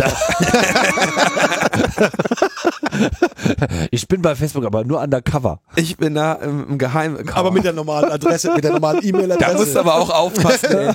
Nee, so, äh, und äh, genau, meldest du dich an, dann sagt Facebook, ey, gib mal dein, gib doch mal dein komplettes Adressbuch, damit wir schon mal ein bisschen mehr über dich wissen und so. Aber ich streite natürlich auch ab, mit Facebook irgendwas äh, Sinnvolles zu tun und es ist mir auch generell einfach nicht erinnerlich, was ich damit schon getan habe. Ich habe da so ein, äh, da kommen wir gleich nochmal kurz zu. Also, ich kann mir durchaus vorstellen, dass es da Kontakte gab zwischen Facebook und mir über eine Webseite, aber über die genauen Details, das ist jetzt auch einfach zu lange her. Da Also ich weiß ich auch, ich habe jetzt auch nicht mehr, ich habe eigentlich, glaube ich, den Intendanten der Metaebene über das Erstellen der Logbuch Netzpolitik Facebook-Seite ähm, ich habe das, informiert. ich hab das über die Medien erfahren. der Facebook-Untersuchungsausschuss.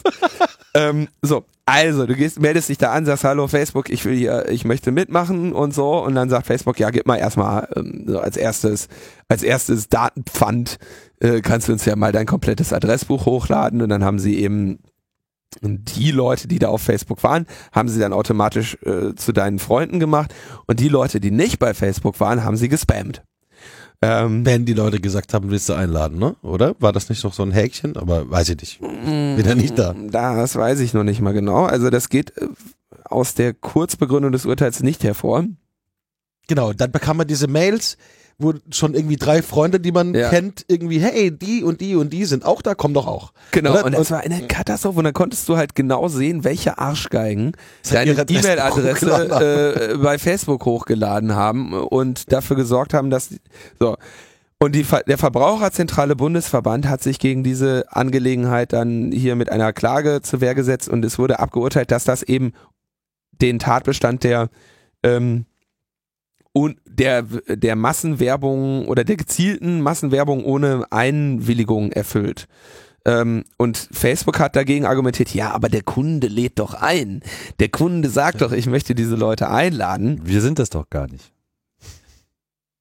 Wie wer, Na, Facebook sagt, dass Genau, sie das, das gar nicht ja gar tun, weil Sind das ist ja nur der Wunsch es steht des ja in Kunden, ne? AGB, dass, dass du dann einlädst, ne? Also Genau. das, ja, schön. Und naja, der BGH hat jetzt gesagt, also erstens habt ihr da die Empfänger belästigt und äh, außerdem habt ihr den, wussten die Leute, die ihr Adressbuch bei euch hochladen, nicht, was sie da tun.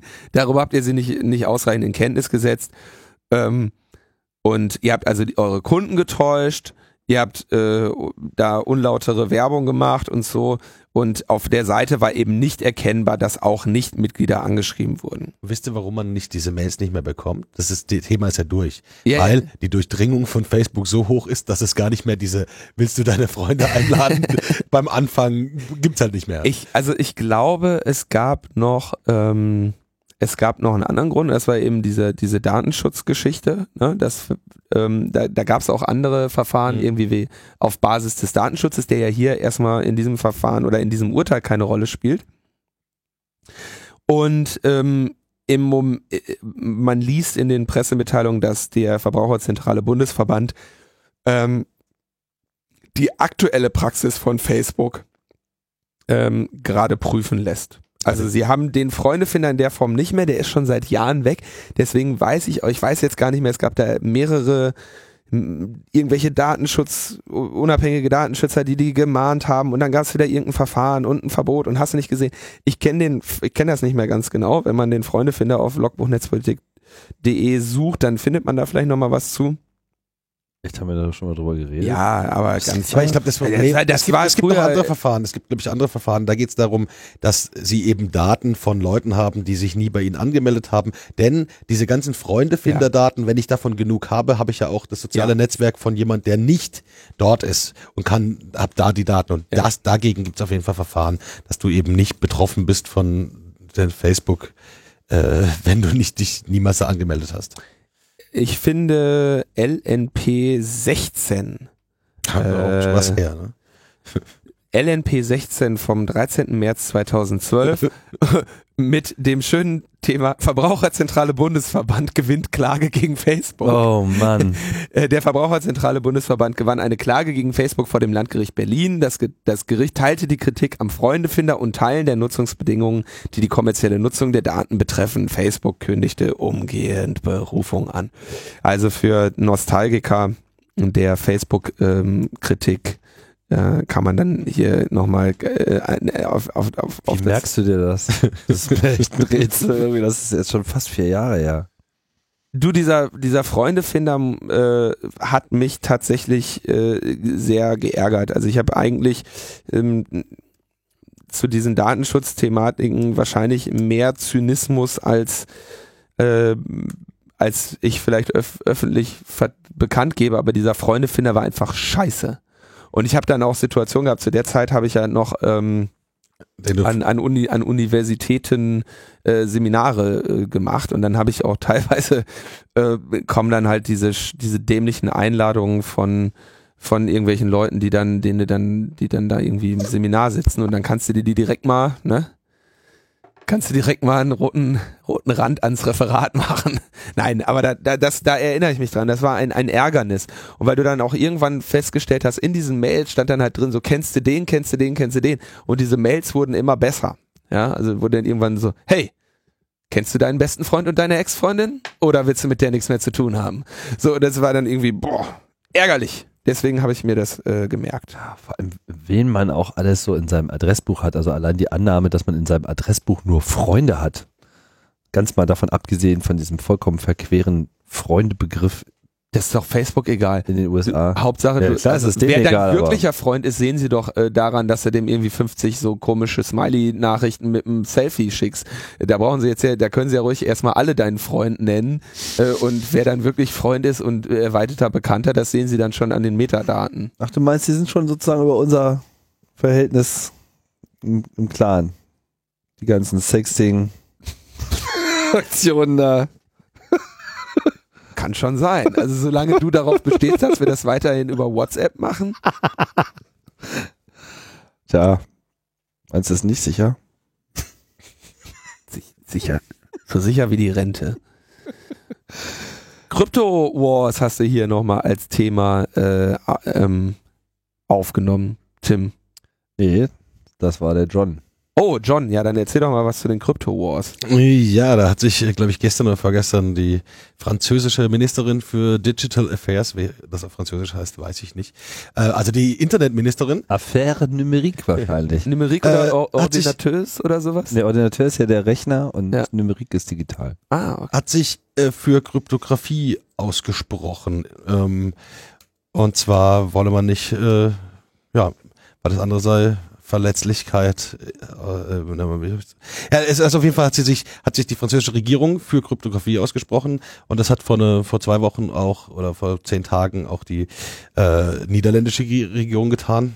Ähm, es gibt also in diesem Crypto-War äh, auch durchaus mal Sachen, wo sich äh, Bekenntnisse für, äh, für Kryptographie äh, in Regierungen sind. Die, wobei Dann hast du jetzt ja noch einen, einen den besten äh, außen vor gelassen, denn der Michael Hayden, äh, der ehemalige NSA-Chef, hat ja auch gesagt, äh, Krypto findet er gut, weil die Metadaten reichen ihnen ja. ja, also äh, Michael Hayden hat auch vor, vor wenigen Tagen dann ein, das Bekenntnis zur zur ähm, Ende-zu-Ende-Verschlüsselung äh, geleistet und äh, das sollte einen, das sollte einem Sorgen machen. Also das äh, muss man tatsächlich, äh, das sollte einem echt Sorgen machen, weil ich meine, wir haben ja schon oft darüber gesprochen, dass eben die die Auswertung von Inhalten ähm, sehr viel schwieriger maschinell geschehen kann als die massenhafte Auswertung von Metadaten, Ko Kommunikationsnetzen und so weiter. Aber dass die diese Auswertung so gut ist, dass sie jetzt offenbar sogar öffentlich dafür quasi sich dafür aussprechen, dass die Inhalte so vor ihren Augen verschlossen werden können, dass sie sie auch im Notfall und hasse nicht gesehen und der Zug fährt auf die Oma zu und wir müssen die vier Kinder retten, drehen wir die Weiche, also irgendwelche moralischen Dilemmata, die da ja immer bemüht werden, selbst in dem Fall nicht darauf zugreifen können. Das ist, äh, denke ich, schon nochmal ein Ausmaß, mit dem ich nicht gerechnet habe. Das hat der Hayden gesagt. aber der ist auch ehemaliger, ne? Also wenn du da im Amt bist, willst du schon mehr. Wie Ist das so? Ich ähm, Ja. hatte nicht Obama. Also da gibt's auch eine andere Diskussion. Also äh, es ist ja auch vor allem gerade in den USA so ein bisschen der Krieg zwischen den äh, Firmen des Silicon Valley, allen Mhm. voran äh, äh, Apple, also gerade der Tim Cook, der Chef von Apple, spricht sich ja extrem für äh, Verschlüsselung aus und, und, und warnt alle äh, davor ähm, im White House. Also ja, sie sollten da nicht wishy-washy sein, sondern alles andere als No Backdoors wäre äh, nicht akzeptabel. Schwer einzuschätzen, ähm, welchen Status diese äh, Debatte hat in dem Moment, wo so eine Unterstützung kommt. Aber ich glaube, so ganz unwichtig äh, ist das jetzt für die USA nicht. Da gibt es auch durchaus natürlich noch Leute, die das anders sehen. Okay, dann verweisen wir hier nochmal auf den Vortrag Crypto Wars beim 32C3, der auf meiner Liste der äh, musste noch angucken ist. Denn da wurde zumindest die Situation in den äh, in den USA äh, nochmal ausführlich ähm, zusammengefasst von Genau. einem Vertreter der IFF. Und den Artikel auf The Intercept, der sich mit dieser Debatte mit dem Tim Ah, Cook ja, beschäftigt. genau. Ne? Aber da, also warum wir das Thema vielleicht so ein bisschen nebenbei behandeln, ist, also diese Zahnpasta kriegen sie eh nicht zurück in die Tube, zumindest nicht für die für diejenigen, die Wert auf ernstzunehmende Verschlüsselung legen. Ich halte nach wie vor es für eine realistische, ein realistisches Szenario, dass sie proprietäre Massensysteme irgendwie infiltrieren wollen. Also irgendwie so WhatsApp, iMessage und so weiter. Da haben wir aber, wie du ja gerade schon anmerktest, dann ähm, die Silicon Valley Vertreter, die da sehr äh, strenge, sehr strengen Gegenwind leisten. Nicht zuletzt Tim Cook. Den Artikel hattest du, glaube ich, auch rausgesucht, Tim. Ne? Schon eine Liste. Journalist. Ja. Aber ja, so ich meine, das ist natürlich auch, äh, wird lustig äh, werden da mit Cameron in UK, der immer noch da äh, der Meinung ist, er müsste da alles verschärfen, aber Tim Cook hat halt einfach den längeren Hebel. Ne? Dann nehmen wir euch, äh, nehmen wir euch unsere iPhones, äh, eure iPhones weg. Naja, man, Ja. wird man sehen, wie das, wenn. Was war's dann mit dem Sozialstatus? Das ist ja auf jeden Fall interessant, äh, wenn das iPhone nicht mehr in UK verkauft werden darf, aber wer hat europäischen Binnenmarkt, dann kauft man halt in Holland oder sonst wo. Also, ja. äh, ja, und dann bist du aber ruckzuck dran wegen Einfuhr äh, militärischer ja, viel Spaß. äh, Das wird stimmt, ja, ich meine, dann fallen Verschlüsselungstechniken wieder unter so eine äh, Einfuhrkontrolle und dann haben wir echt mal einen Job, ey. Ey, Canary Krypto- Wharf, Canary Wharf wird, wird dem Cameron so aufs Schwein gehen, irgendwie, wenn die da in ihrem Bankenviertel nicht mehr mit ihren iPhones rumdaddeln dürfen. Das kriegen die nie durch. Also ich kann, kann mir das irgendwie nicht vorstellen. Die, die Schnappatmung, die da äh, vorherrscht, die kann ich lange anhalten. Und das ist halt, also, ich meine, das, das Ding ist, sie werden richt, also sie werden wirksame Verschlüsselung nicht von diesem Planeten getilgt bekommen. Und äh, die hohe Kunst der äh, Steganographie ähm, ist auch seit langem da und wird äh, genutzt werden. Also der verborgenen Verschlüsselung. Der verborgenen Verschlüsselung. Man, man versteckt quasi Dateien irgendwo, ne? Oder im Bild. in Bildern oder, in Audio, Video in was oder- auch immer. Du nimmst, also. irgend, du nimmst ein Format, wo, wo einfach, sag ich mal, das einzelne Bit jetzt nicht mehr so einen entscheidenden Einfluss hat Mhm. und ähm, versteckst quasi in dem Rauschen, in der Entropie dieser Datei den verschlüsselten Teil, deine, deine verschlüsselte Nachricht. Also wenn du zum Beispiel super. diesen Podcast dann auch rückwärts abspielst, dann Dann Kommt die Geheimbotschaft. gibt's die wirklichen Geheimbotschaften. Aber da, Rechtsstaatlichen muss man das immer zweimal hören. Ob, ob 8, ob 8, äh, das funktioniert natürlich nur, wenn du, wenn du eine Datei nimmst, die, die in ihrem Original äh, der Angreifer nicht hat. Ja, okay. Also du könntest bitte keine Steganographie mit, mit Originalepisoden von Logbuch Netzpolitik machen, weil, da kannst du dann, äh, Sehen, du dann ja. erkennen, dass meine Stimme auf einmal ganz anders klingt. klar, weil ich dann vergleichen kann und sehe, oh, die ist anders. Genau, das heißt also, was auch, wenn sie da tatsächlich etwas machen, dann wird das immer die, die Masse der Personen ähm, betreffen, die, der Massenüberwachung dienlich sein. Und ähm, Ja. Aber das hat das hat er auch hier, wie heißt der Mensch, der, der FBI-Chef, ja auch eindeutig gesagt. Es geht darum, dass nicht alle das machen können. Es geht, dabei geht's gar nicht um die hochorganisierten Ah. Kriminellen, die Terroristen, sonst wie, sondern man will nicht, dass Hinz und Kunz einfach sein Handy verschlüsselt. Ne? Äh, Hm. wie heißt der Mann, FBI-Chef, der die ganze Zeit ist ja gerade der Vorkämpfer in den. Mhm. Edgar Hoover war's. Nee, ähm, Der hat das mal gegründet. Director ist ein James B. Comey, von dem habe ich jetzt aber noch nicht ja, so genau, Mr. Comey, das ist so der Hardliner in der ganzen Diskussion. Mhm. Na super. Ach ja. Schön, schönes Thema auch. kommen, wir, kommen wir zum richtig schönen Thema. Genau. Video Streaming. Ah, Binge-Watching. Binge-Watching. Netflix and Chill. Genau, wenn ihr jetzt den Kongress irgendwie in den USA nachschauen wollt, dann müsst ihr unbedingt zu T-Mobile laufen, weil da kriegt ihr alles jenseits eures Datenplans, kriegt ihr einfach Video so in die Kehle gedrückt, bis ihr irgendwie nicht mehr Papp sagen könnt.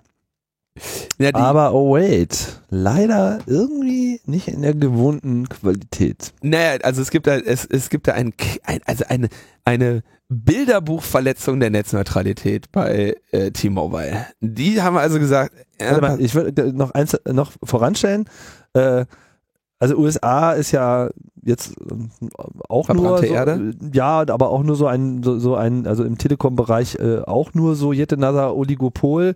Da äh, hat man es halt mit zwei Platzhirschen zu tun, mit Verizon und AT&T und dann gibt's halt noch ähm, äh, Sprint und ähm, T-Mobile ist so Platz 4, also so, so der, der kleinste von diesen Anbietern. Bin mir gerade nicht ganz so sicher, ob nicht wieder irgendjemand irgendeinen gekauft hat in der letzten Zeit, aber T-Mobile ist dort vertreten, aber halt ein verhältnismäßig kleiner Anbieter. Und hat sich in den letzten Jahren äh, einen Ruf gemacht, ähm, Angebote zu machen, die so ein bisschen gegen den äh, Strich gehen, wie das so dann normalerweise läuft. Also sie haben viele Sachen auf einmal nicht mehr berechnet. Äh, zum Beispiel kannst du so Sachen machen wie, das können sie hier übrigens auch mal einführen, dass wenn du jetzt deine Daten in einem Monat nicht verbraucht hast, dass du die dann auch tatsächlich im nächsten Monat weiterführen kannst und sowas. Also da sind also durchaus ein paar coole Sachen gekommen. Das sind auch die ersten, die jetzt angefangen haben, äh, dieses äh, diesen, dieses Ding mit, äh, du musst dann immer einen Dataplan, äh, immer ein, ein, ein ähm, mit dem Telefon sozusagen kommt auch immer der Plan. Das ist ja in den USA nochmal viel verzahnter, als das äh, äh, bei uns war. Also von T-Mobile kamen immer wieder interessante Initiativen, weil sie da natürlich als Underdog auch in irgendeiner Form ein Angebot machen müssen, um sich irgendwie zu äh, unterscheiden. Und besonders sichtbare Person in dem ganzen Zusammenhang ist halt der Chef von äh, T-Mobile USA, dieser John äh, Leger. Das ist halt so ein Austeiler, so ein Freak, so ein äh, Selbstdarsteller, der auch schon ein paar wirklich grandiose Rants abgelassen hat, weil er natürlich da mit den äh, großen äh, Konkurrenten auch ein dankbares äh, Ziel hat. Ne? So haust du einfach mal auf alle drauf, da triffst du immer die richtigen. Das ist schon so das Spiel, was er da äh, seit längerem fährt und dafür ist er eben auch bekannt. Aber jetzt mit diesem neuen Binge-On-Programm, was sie dort äh, eingeführt haben, scheinen sie sich jetzt mal ein bisschen äh, verhoben zu haben in der Außendarstellung. Ja, also, also was, was ist Binge On? Binge On sagt erstmal grundsätzlich, wenn da ein Videostream kommt, bringen wir den mit unserer proprietären Technologie auf DVD-Qualität. Ähm, Nein, Moment, die, die Kernaussage ist vor allem erstmal, du schaust Video, es geht nicht von deinem Datenplan. nein, ab. nein, nein, nein, nein. Ich würde genau, ich habe mir schon was bei gedacht, andersrum. Dann Okay, dann mach. Grundsätzlich jeder Videostream wird auf DVD-Qualität runter manipuliert. Ja, damit werben sie aber nicht primär. Ja, kann ich das jetzt bitte mal kurz erklären? Also grundsätzlich jeder Videostream wird, äh, wird auf DVD-Qualität runtergemacht. Das sch- ähm, spart dir ähm, im Zweifelsfall ähm, Volumen, Traffic, Datenvolumen, was du hast. Ähnlich wie übrigens hier die äh, bei Vodafone gab's das glaube ich auch und so, dass sie dir die Bilder kaputt gemacht haben. Ne? Da sitzt ein Proxy zwischen und der der macht dir aus jedem äh, JPEG irgendwie so ein grobe ein grobes grobe zwei Pixel, die irgendwie in, in Farbverlauf zwischen sich haben oder so. Ne? Das machen sie grundsätzlich erstmal bei allen Videos. Und zusätzlich gibt es dann Binge-on-Partner, bei denen dir dann der Traffic auch nicht berechnet wird. Und da haben sie irgendwie sowas wie, äh, wie 16 oder annähernd ähm, 20 äh, Partner. Und Streams aller Art, egal von wem, überträgt die Telekom eben höchstens mit anderthalb Mbit pro Sekunde, wenn du dieses Binge-on ein anhast. Das heißt, es, dass das gilt für alle und äh, auch die, die eben bei Binge-On nicht mitmachen. Zum Beispiel bei YouTube. Kannst also mit Binge-On, gehst du auf YouTube, guckst ein HD-Video, kommt Binge-On und macht dir das weg und rechnet dir das runter. Weil DVD-Qualität reicht ja für dein kleines Telefon. Wie machen und, Sie denn das eigentlich, wenn das über HTTPS kommt? Äh, ich gehe davon aus, dass sie, äh, oder ich würde erwarten, dass sie das, ähm, äh, dass sie dann da halt einen, einen Man-in-the-Middle-Angriff machen und fertig. Also es ist ja, ich meine, sie haben ja, die, sie werden ja Zertifikate haben, die auf den Telefonen liegen.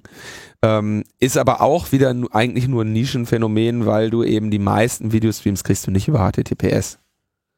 Die meisten Videostreams kriegst du halt einfach äh, Plaintext. Du, du hast ja genug mit deinen Streaming-Servern zu tun, äh, wenn du jetzt irgendwie Netflix bist oder sowas. Ähm, oder Net bei Netflix weiß ich es jetzt noch nicht mal so genau, aber die meisten kriegst du halt einfach mit irgendeinem äh, DRM oder so. Du hast ja, du hast ja ohnehin häufig irgendwie so eine, wenn es jetzt ein Bezahldienst ist, eh nochmal DRM drin. Deswegen kann es ja dann egal sein. Also wie es auch im Detail ist, ist mir jetzt, spielt da jetzt gar nicht so eine Rolle.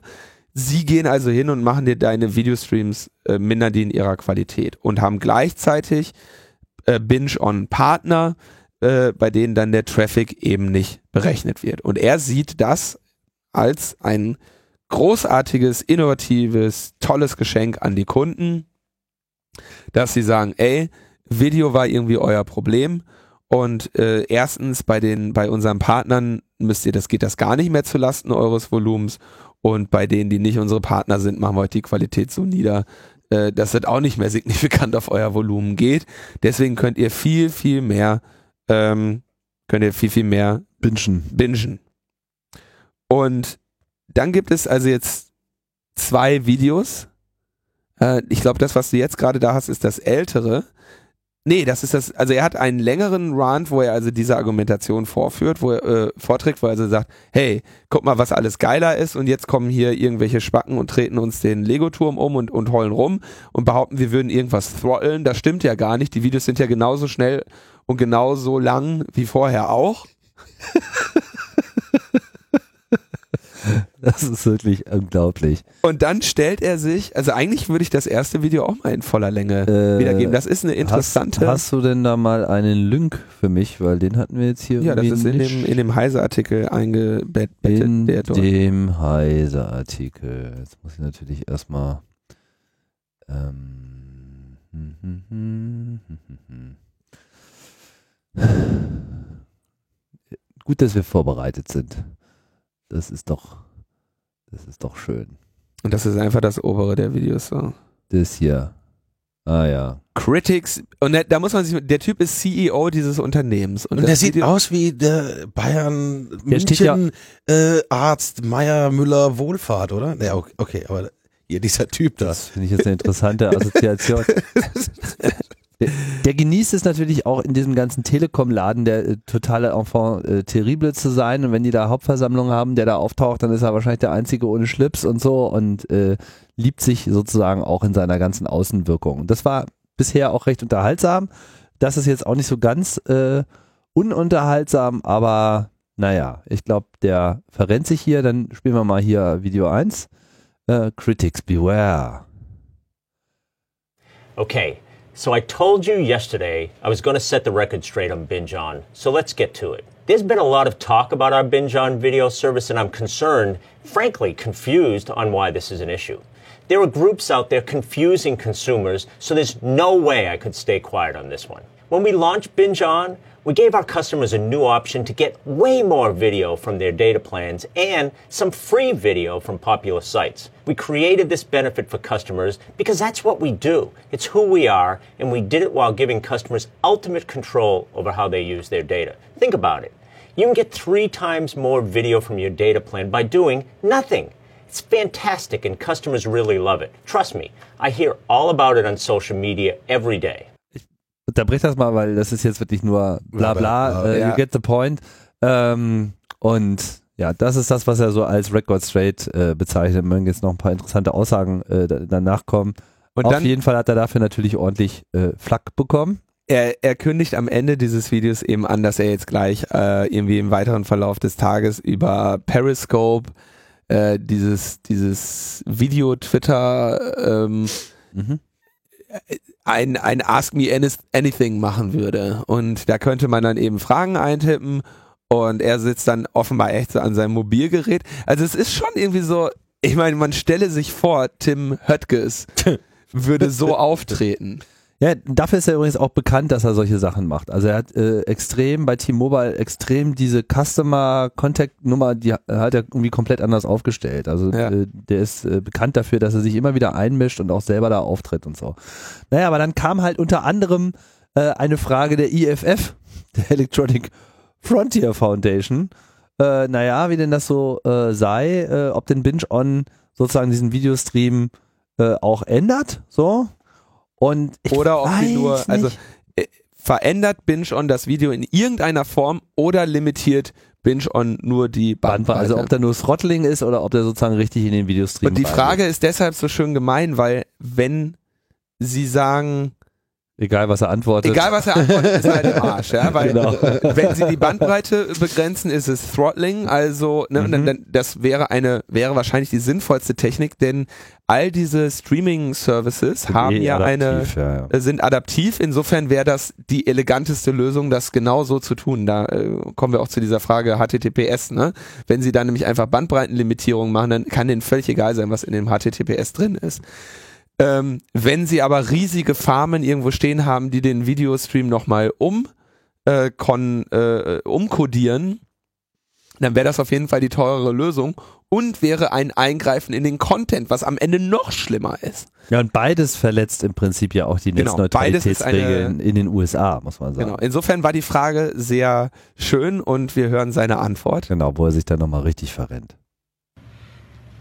So what what BingeOn does it includes a proprietary technology, and what the technology does is not only detect the video stream, but select the appropriate bit rate to uh, optimize to the video, the mobile device. That's part A of my answer. Part B of my answer is who the fuck are you anyway, EFF? Why are you stirring up so much trouble? And who pays you? Oh Mann, ey. Da sieht man aber, warum manchmal so CEOs auch ganz gut beraten sind, wenn dazwischen nochmal so eine erfahrene Pressestelle die Aussagen filtert, weil ich glaube, die hätten die dann schon nochmal irgendwie am Rockzipfel äh, festgehalten. Also das wundert mich, wundert mich auch ehrlich gesagt sehr. Also ob das jetzt nur so gespielt war, ja, ich kann mir nicht so- vorstellen, dass, dass er in seiner Rolle mit der IFF keinen Kontakt hatte.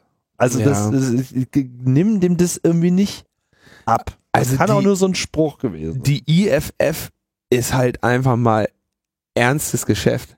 Also die ist seit wie vielen Jahrzehnten aktiv? Seit 1990. Seit 1990. Also 25 Jahre, 26 Jahre. Genau, die hatten ja letztes Jahr, glaube ich, irgendwie auch groß gefeiert, ne? Da war irgendwie das ja, Ding. also die gibt's schon so richtig, richtig lange und vor allem gibt's die schon, bevor Internet überhaupt a thing war. Also, ja. Ja. also das, das ist, das ist wirklich bemerkenswert, wie früh die sich eigentlich aufgestellt haben. Die EFF ist eigentlich, also was heißt eigentlich, ist an, an der Stelle ähnlich äh, visionär, wie es auch der Club von Anfang an war, wo halt einfach die ganzen Auswirkungen so früh gesehen wurden und auch schon die potenziellen Einschränkungen davon so früh gesehen wurden, dass man sich da halt stark aufgestellt hat.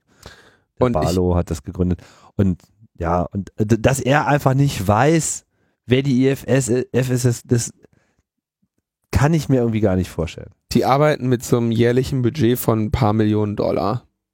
Ja, und vor allem man weiß auch, wer sie bezahlt. ja, Ja, genau. Nämlich, nämlich- die Leute, die da Geld hinspenden, damit so Knilchen wie ihm irgendwie ein Gegengewicht äh, äh, äh, entgegengestellt wird. Ja, also das ist wirklich, ähm, das ist wirklich ein, ein, eine sehr schmale Planke, auf die er sich da begibt, weil im Zweifel die Leute, die die IFF bezahlen, sind diejenigen, die auch ihn bezahlen.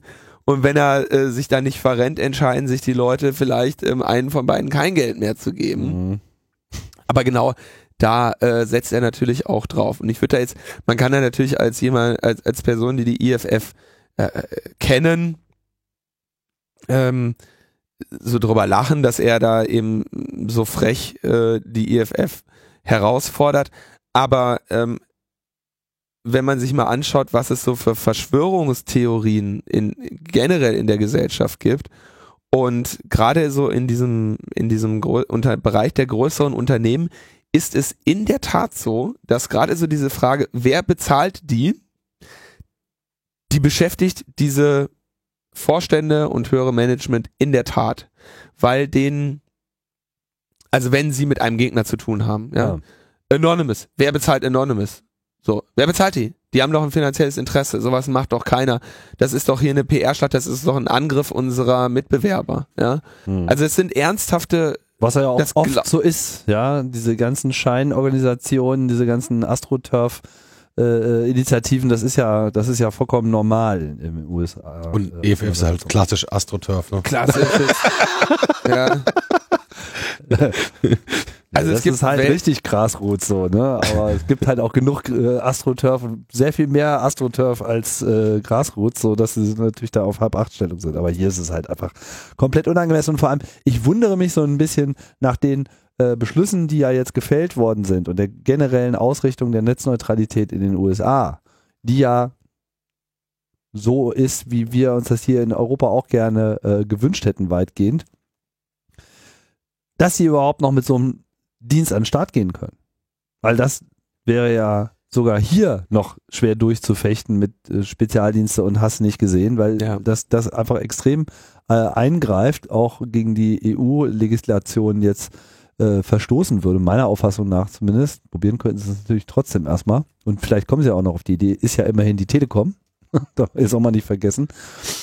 Ja, und äh, er musste sich auf jeden Fall äh, entschuldigen oder sah sich dazu genötigt. Und Ja? ja, ähm, ja, ja, das, das, das, das, da klar, ich meine, der hat, der hat da so, äh, das, der Schuss ging eher nach hinten los. Ähm, warum das jetzt gerade geht, ist, äh, also die Geschichte der Netzneutralität in den, ähm, in den USA ist natürlich auch eine lange. Ähm, und zwar gab es ja Versuche der FCC, Netzneutralität zu erzwingen zwischen 2005 und äh, 2010. Und dann gab es den, äh, den Google Verizon Deal, der da irgendwann mal kam als, als, als Lobby, ähm, Lobby-Einfluss auf diese Sache, dass man sagt, okay, lass uns Netzneutralität machen, aber bitte nicht da, wo Funk ist. Und dann erinnern wir uns ja, dass Verizon schließlich gegen die FCC ähm, äh, rechtlich vorgegangen ist und die, die, die quasi de, der FCC die rechtliche Grundlage dafür abgesprochen hat, sich überhaupt im Bereich der, äh, der, der Netzneutralität zu engagieren. Insofern ist die Netzneutralität in den USA jetzt auch wieder in irgendeiner komischen Schwebe. Ja, es gab dann den, den Internet-Shutdown und da, da, da gibt's also weiterhin ähm, gerade eine fast ähnliche Schwebe wie, wie in, in Deutschland. Und ich bin mir gar nicht mehr ganz sicher, was da jetzt überhaupt, nachdem der, der FCC da eben ihre Grundlage weggeklagt werden sollte, im Moment äh, der, der geltende Bereich ist, weil klar, irgendwie Net Neutrality Rules hatte die FCC nochmal im Februar 2015 ähm, veröffentlicht, aber ich bin mir nicht ganz sicher, inwiefern da jetzt überhaupt die generelle äh, Gültigkeit äh, noch in Frage steht oder nicht. So oder so zeigt das Beispiel mal wieder sehr schön, äh, was sich die ganzen Telekom-Unternehmen, Mobilfunkunternehmen vor allem äh, gerne noch einfallen lassen würden ähm, oder was alles noch so in der Schublade liegt, wenn man denn nur dürfte. Ja, äh, das ist halt immer wieder das Ding, diese Wegelagerei und das, das Schema verfestigt sich auch.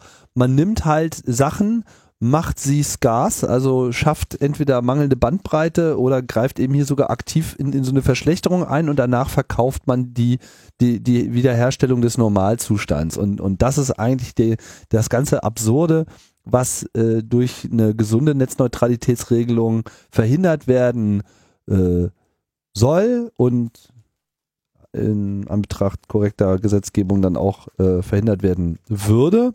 Und äh, diese ganze Argumentation mit Spezialdienste und wir, wir müssen ja die Qualität sicherstellen, weil sonst wäre es ja nicht gut, so, ja, also immer diese, diese Illusion, dass, dass das ganze Netz ja an sich kaum zu handeln wäre und unheimliche Verknappung äh, herrscht oder, oder sagen wir ein Mangel herrscht, der aber eigentlich nur eine künstliche Verknappung ist äh, das, das greift halt alles nicht. Wenn, wenn, wenn die Telekom der Meinung ist, die Daten kommen nicht schnell genug, dann sollen sie halt schnellere Leitungen bauen. So. Und wenn sie halt noch äh, in Deutschland, will mich jetzt nicht zu sehr wiederholen, aber mich regt das auch auf, wenn, wenn sie halt äh, nochmal ein Jahr und nochmal ein Jahr und nochmal ein Jahr ihre scheiß Kupferkabel hier äh, durchsetzen wollen, äh, dann wird es halt auch nicht besser. Hätten wir einfach mal vor zehn Jahren angefangen, hier konsequent überall Glasfaser in den Boden reinzuschmeißen, dann wäre das Ding halt irgendwie jetzt auch überhaupt gar kein Ding mehr. Mann, Mann, Mann. 10 Megabit ab. Hast du schon mal gefordert? 10 Megabit. Könnte man mal fordern. Das regt mich wirklich auf. Äh, nee, mein Gott. Künstliche Verknappung nervt aber auf allen Ebenen. Deutschland ist irgendwie jetzt auf Platz 27 irgendwie so im Bandbreitenausbau angelangt so. Ja, ja, führende Industrienation mit geiler Aber in der Mainzer Erklärung der CDU wird es gefordert, der Ausbau der Infrastruktur. Ach echt? Ja, ja. Also. Die sollen es nicht fordern, die sollen es machen. Die nicht in der Regierung? Je. Ähm, generell zu den Themen der Netzneutralität kann man natürlich jetzt auch nochmal äh, zwei, zwei Talks vom 32C3 empfehlen. Einmal äh, Buffering Sucks, an attempt in calculating the economic cost of buffering. Ähm, und dann natürlich Net Neutrality in Europe von äh, unser aller Thomas Lohninger. Mhm. Aber schon geil, dass diese Debatte, also diese Debatte wurde nie rational geführt und ähm, inzwischen wird sie halt mit mit Fuck und Jerk geführt, zumindest von diesem Vertreter hier. Das ist echt schön. Und who pays you? Who pays you? Who the fuck pays you anyways? Mhm. So, wollen wir unsere bereits ausgedehnte Sendung noch mal ein weiteres Thema verlängern?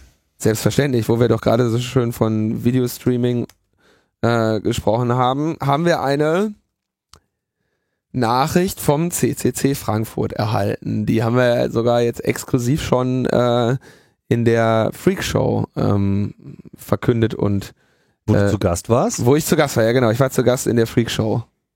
Das mhm. ist so ein, so ein Nischen-Podcast. Ja, äh, wird auch schon eine dauerhafte Anwesenheit hier gefordert auf Twitter. Ja, ich war ein bisschen enttäuscht, dass Dennis nicht da war. Ich wollte eigentlich mit Dennis podcasten. Ich hatte mich so gefreut, mit Dennis zu podcasten. Ja, aber das hätte ich auch gern gesehen. Ja, mal schauen. Vielleicht habe ich ja irgendwann nochmal Gelegenheit, äh, da äh, nochmal eingeladen zu werden, wenn Dennis auch da ist. Könnte sich sicherlich ergeben. Ähm, ja, genau. Also da haben wir, da haben wir auch schon drüber gesprochen. Insofern äh, Freakshow-Hörer können jetzt äh, Skip drücken. Ähm, wir sprachen in Logbuch Netzpolitik über die äh, CCC TV App, äh, die Mitglieder des äh, CCC Frankfurt entwickelt haben und dort dann in den äh, Review-Prozess, äh, dem, dem Review-Prozess zugeführt haben, der einer Veröffentlichung im Apple App Store vorangeht. Und da gab es dann acht Talks, die, die der ähm, die der Reviewer äh, dann da gesehen hat, wo er meinte, ey, das, geht gar nicht. Und äh, da ging es halt um, um Hacking, völlig überraschend. Und ähm, das waren also teilweise echt irgendwie, ja, Talks, wo Apple nun wirklich, wenn überhaupt, dann sehr peripher äh, tangiert wird.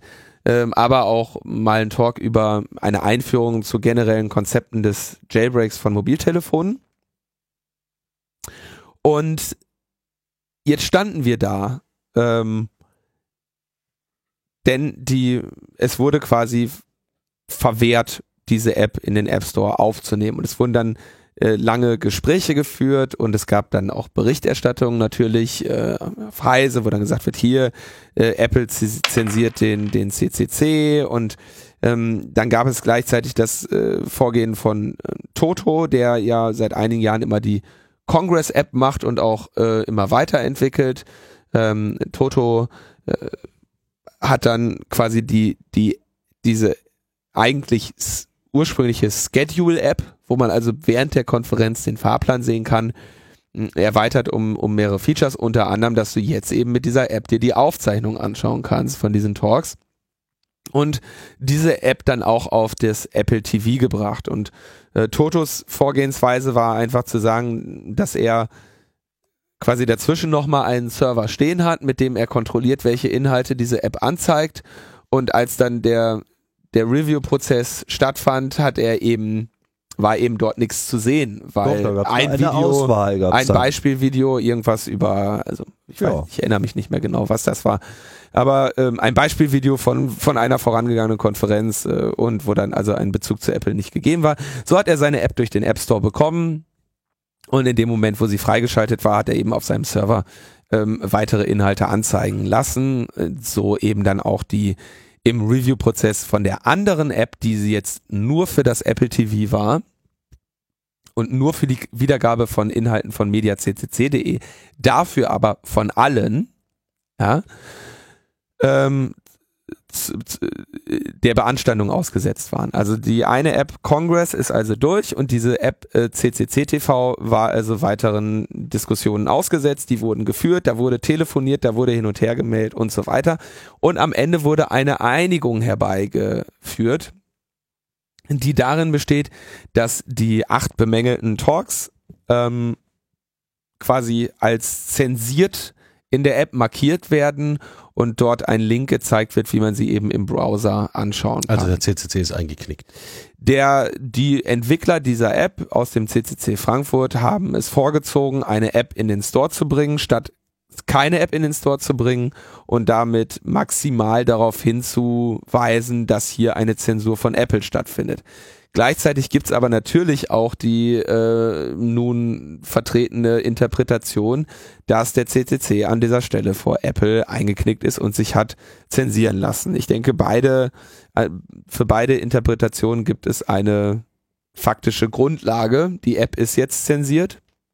Das Aber ist es klar. steht da halt auch drauf. aber es steht halt knall in knallrot da drauf und zukünftige ähm, zukünftige Talks werden auch nicht mehr zensiert.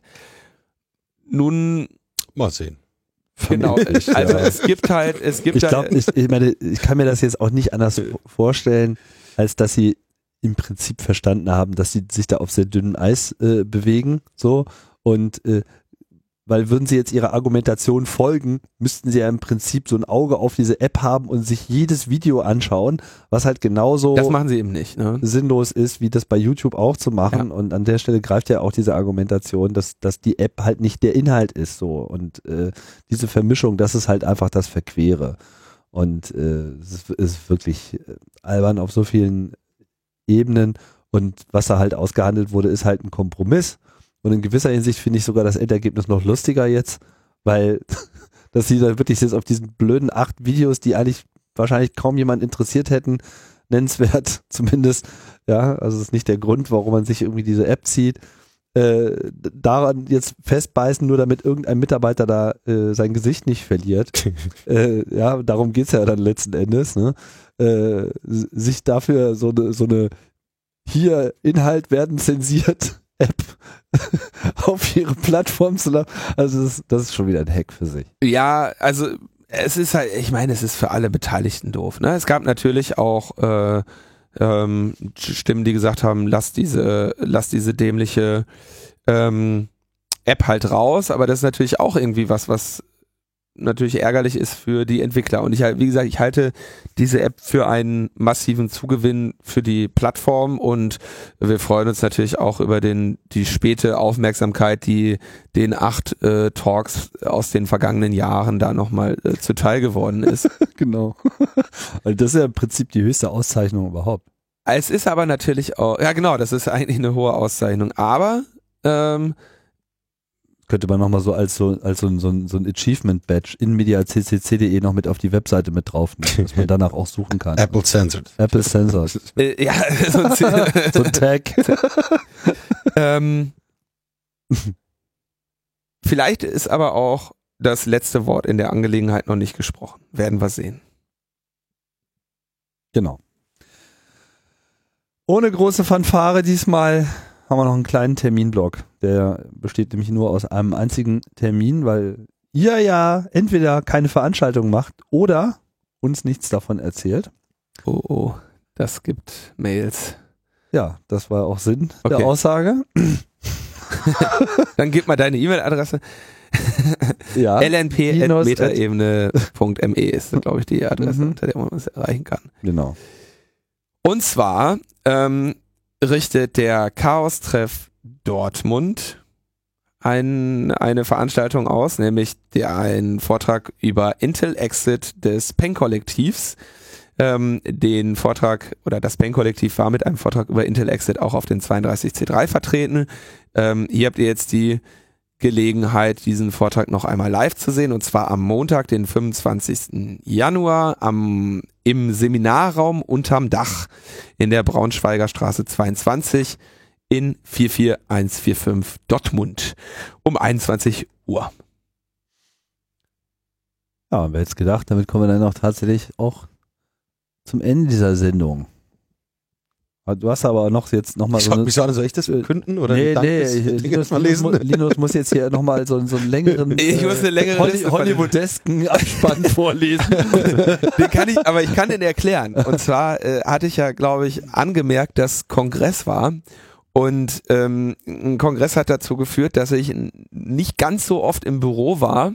Und das hat dazu geführt, dass es da einen Mailstau gab, ein Postpaketstau, der äh, so groß war, dass er nicht in mein Postfach war. Und deswegen habe ich erst jetzt im Januar ähm, eine, eine größere Menge Pakete gefunden und ähm, möchte daher jetzt eine etwas längere Dankesliste für wahrscheinlich äh, Dezember und Januar machen.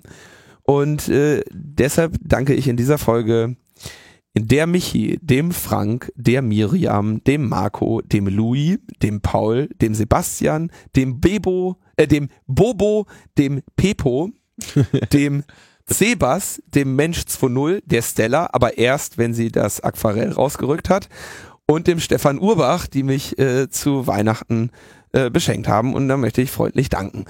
Weiterhin gilt natürlich Dank dem Henrik, dem Michael, dem Franz, dem Moritz, dem Christian. Frank. Frank. Oh, Frank. dem Franz aber auch. Ähm, dem Michael, dem Heiko, dem Ronny, dem Kostja, dem Ralf, dem Reiko, dem Christian und dem Hannes sowie natürlich Krake und, und Benze. Und ich möchte noch alle grüßen, die mich kennen und Nicht noch die Oma oder so. Die, die Oma auch auf jeden Fall. Ja, und viele andere mehr, die äh, Unterstützung äh, leisten auf vielfältigen äh, Wegen. Das ist immer so schwierig, wenn man irgendwie erstmal anfängt mit irgendjemandem, weißt du? Die Liste ist eigentlich endlos. Und nicht ja, vollständig. Das ist auch immer, also es ist, aber man tritt sich da natürlich das, das Problem ein, dass man auf gar keinen Fall auch nur eine Person vergessen darf. Tut man Wie aber. zum Beispiel die Christine, die ich jetzt hier in dieser Liste vergessen hatte, aber zum Glück nochmal mich dran erinnern konnte. Ja, so, wir danken dann aber nochmal hier äh, John F. Nebel. Danke auch für die Einladung. Genau, für den äh, Beitrag. Ihr lest alle ab sofort Metro Naut und hört laut, Metro laut. Und natürlich auch Logbuch Netzpolitik, weil da geht's nächste Woche wieder weiter. Wir sind äh, klar terminiert. Ich will ja trotzdem mal echt eine App machen, dass wir irgendwie auch mal, vielleicht kriegen wir die auch zensiert. nur um zensiert zu werden, möchtest du eine App machen? Nur um zensiert zu werden, Tim, dafür musst du hart arbeiten. Ach, du meinst, wenn man irgendwie keine zensierte App hat, dann, dann ist man nichts geworden in seinem Leben? Kann man so jetzt auch nicht sagen, aber man ist auf jeden Fall schon mal mehr geworden, wenn man zensiert Man wurde. muss auch Verständnis haben für Apple. Ich habe auch, ich hab auch schon mal so eine App-Plattform betrieben. Und da musste ich mir auch über so, äh, solche Geda Sachen Gedanken machen. Was für eine App-Plattform? Wen hast du zensiert? Blinklights. Ah, und dann Was kam glaubst du, was glaubst du, was- Penen. Was glaubst du, was du Blinkende da, Penen. was du dafür für eine Scheiße kriegst? So. da war also auf jeden Fall der App Store, der Blinklights App Store, der hatte auf jeden Fall auch ganz schön zu tun. So, so. Ja, ja, da übernimmt man ja auch Verantwortung und so. Da musste schon. Und was hast du so zensiert? Das war halt äh, ein Kunstwerk, da musste sozusagen auch eine gewisse Qualitätssicherung äh, sichergestellt werden. Klar, bei Kunst ist klar, da muss man erstmal aufpassen, dass die Qualität stimmt und Klar. die politische Linie. Klar, nee, leuchtet ein. Ja, dann hatten wir noch dieses spezifische Problem, dass wir sozusagen ja so ein, so ein, so ein, so ein etwas äh, schwieriges Launch-Date äh, hatten. Du weißt schon. 11. September 2001. Ja, Und ähm, Flugzeuge wurden dann auch auf einmal Dann zitiert. kamen Äh, halt viele. Flugzeuge und so weiter. Und da muss man dann schon, schon auch nochmal sozusagen auch mal ein bisschen für die äh, öffentliche Seele mitdenken und dann äh, haben wir da so sozusagen bestimmte, bestimmte Inhalte zeitlich äh, nach hinten geschoben, wo dann vielleicht der Humor dann besser mitgelaufen ist. So, ne? Also ist nicht immer ganz so einfach. Ne? Das war's, Leute. Wir grüßen euch. Bis bald. Ciao, ciao. Ciao.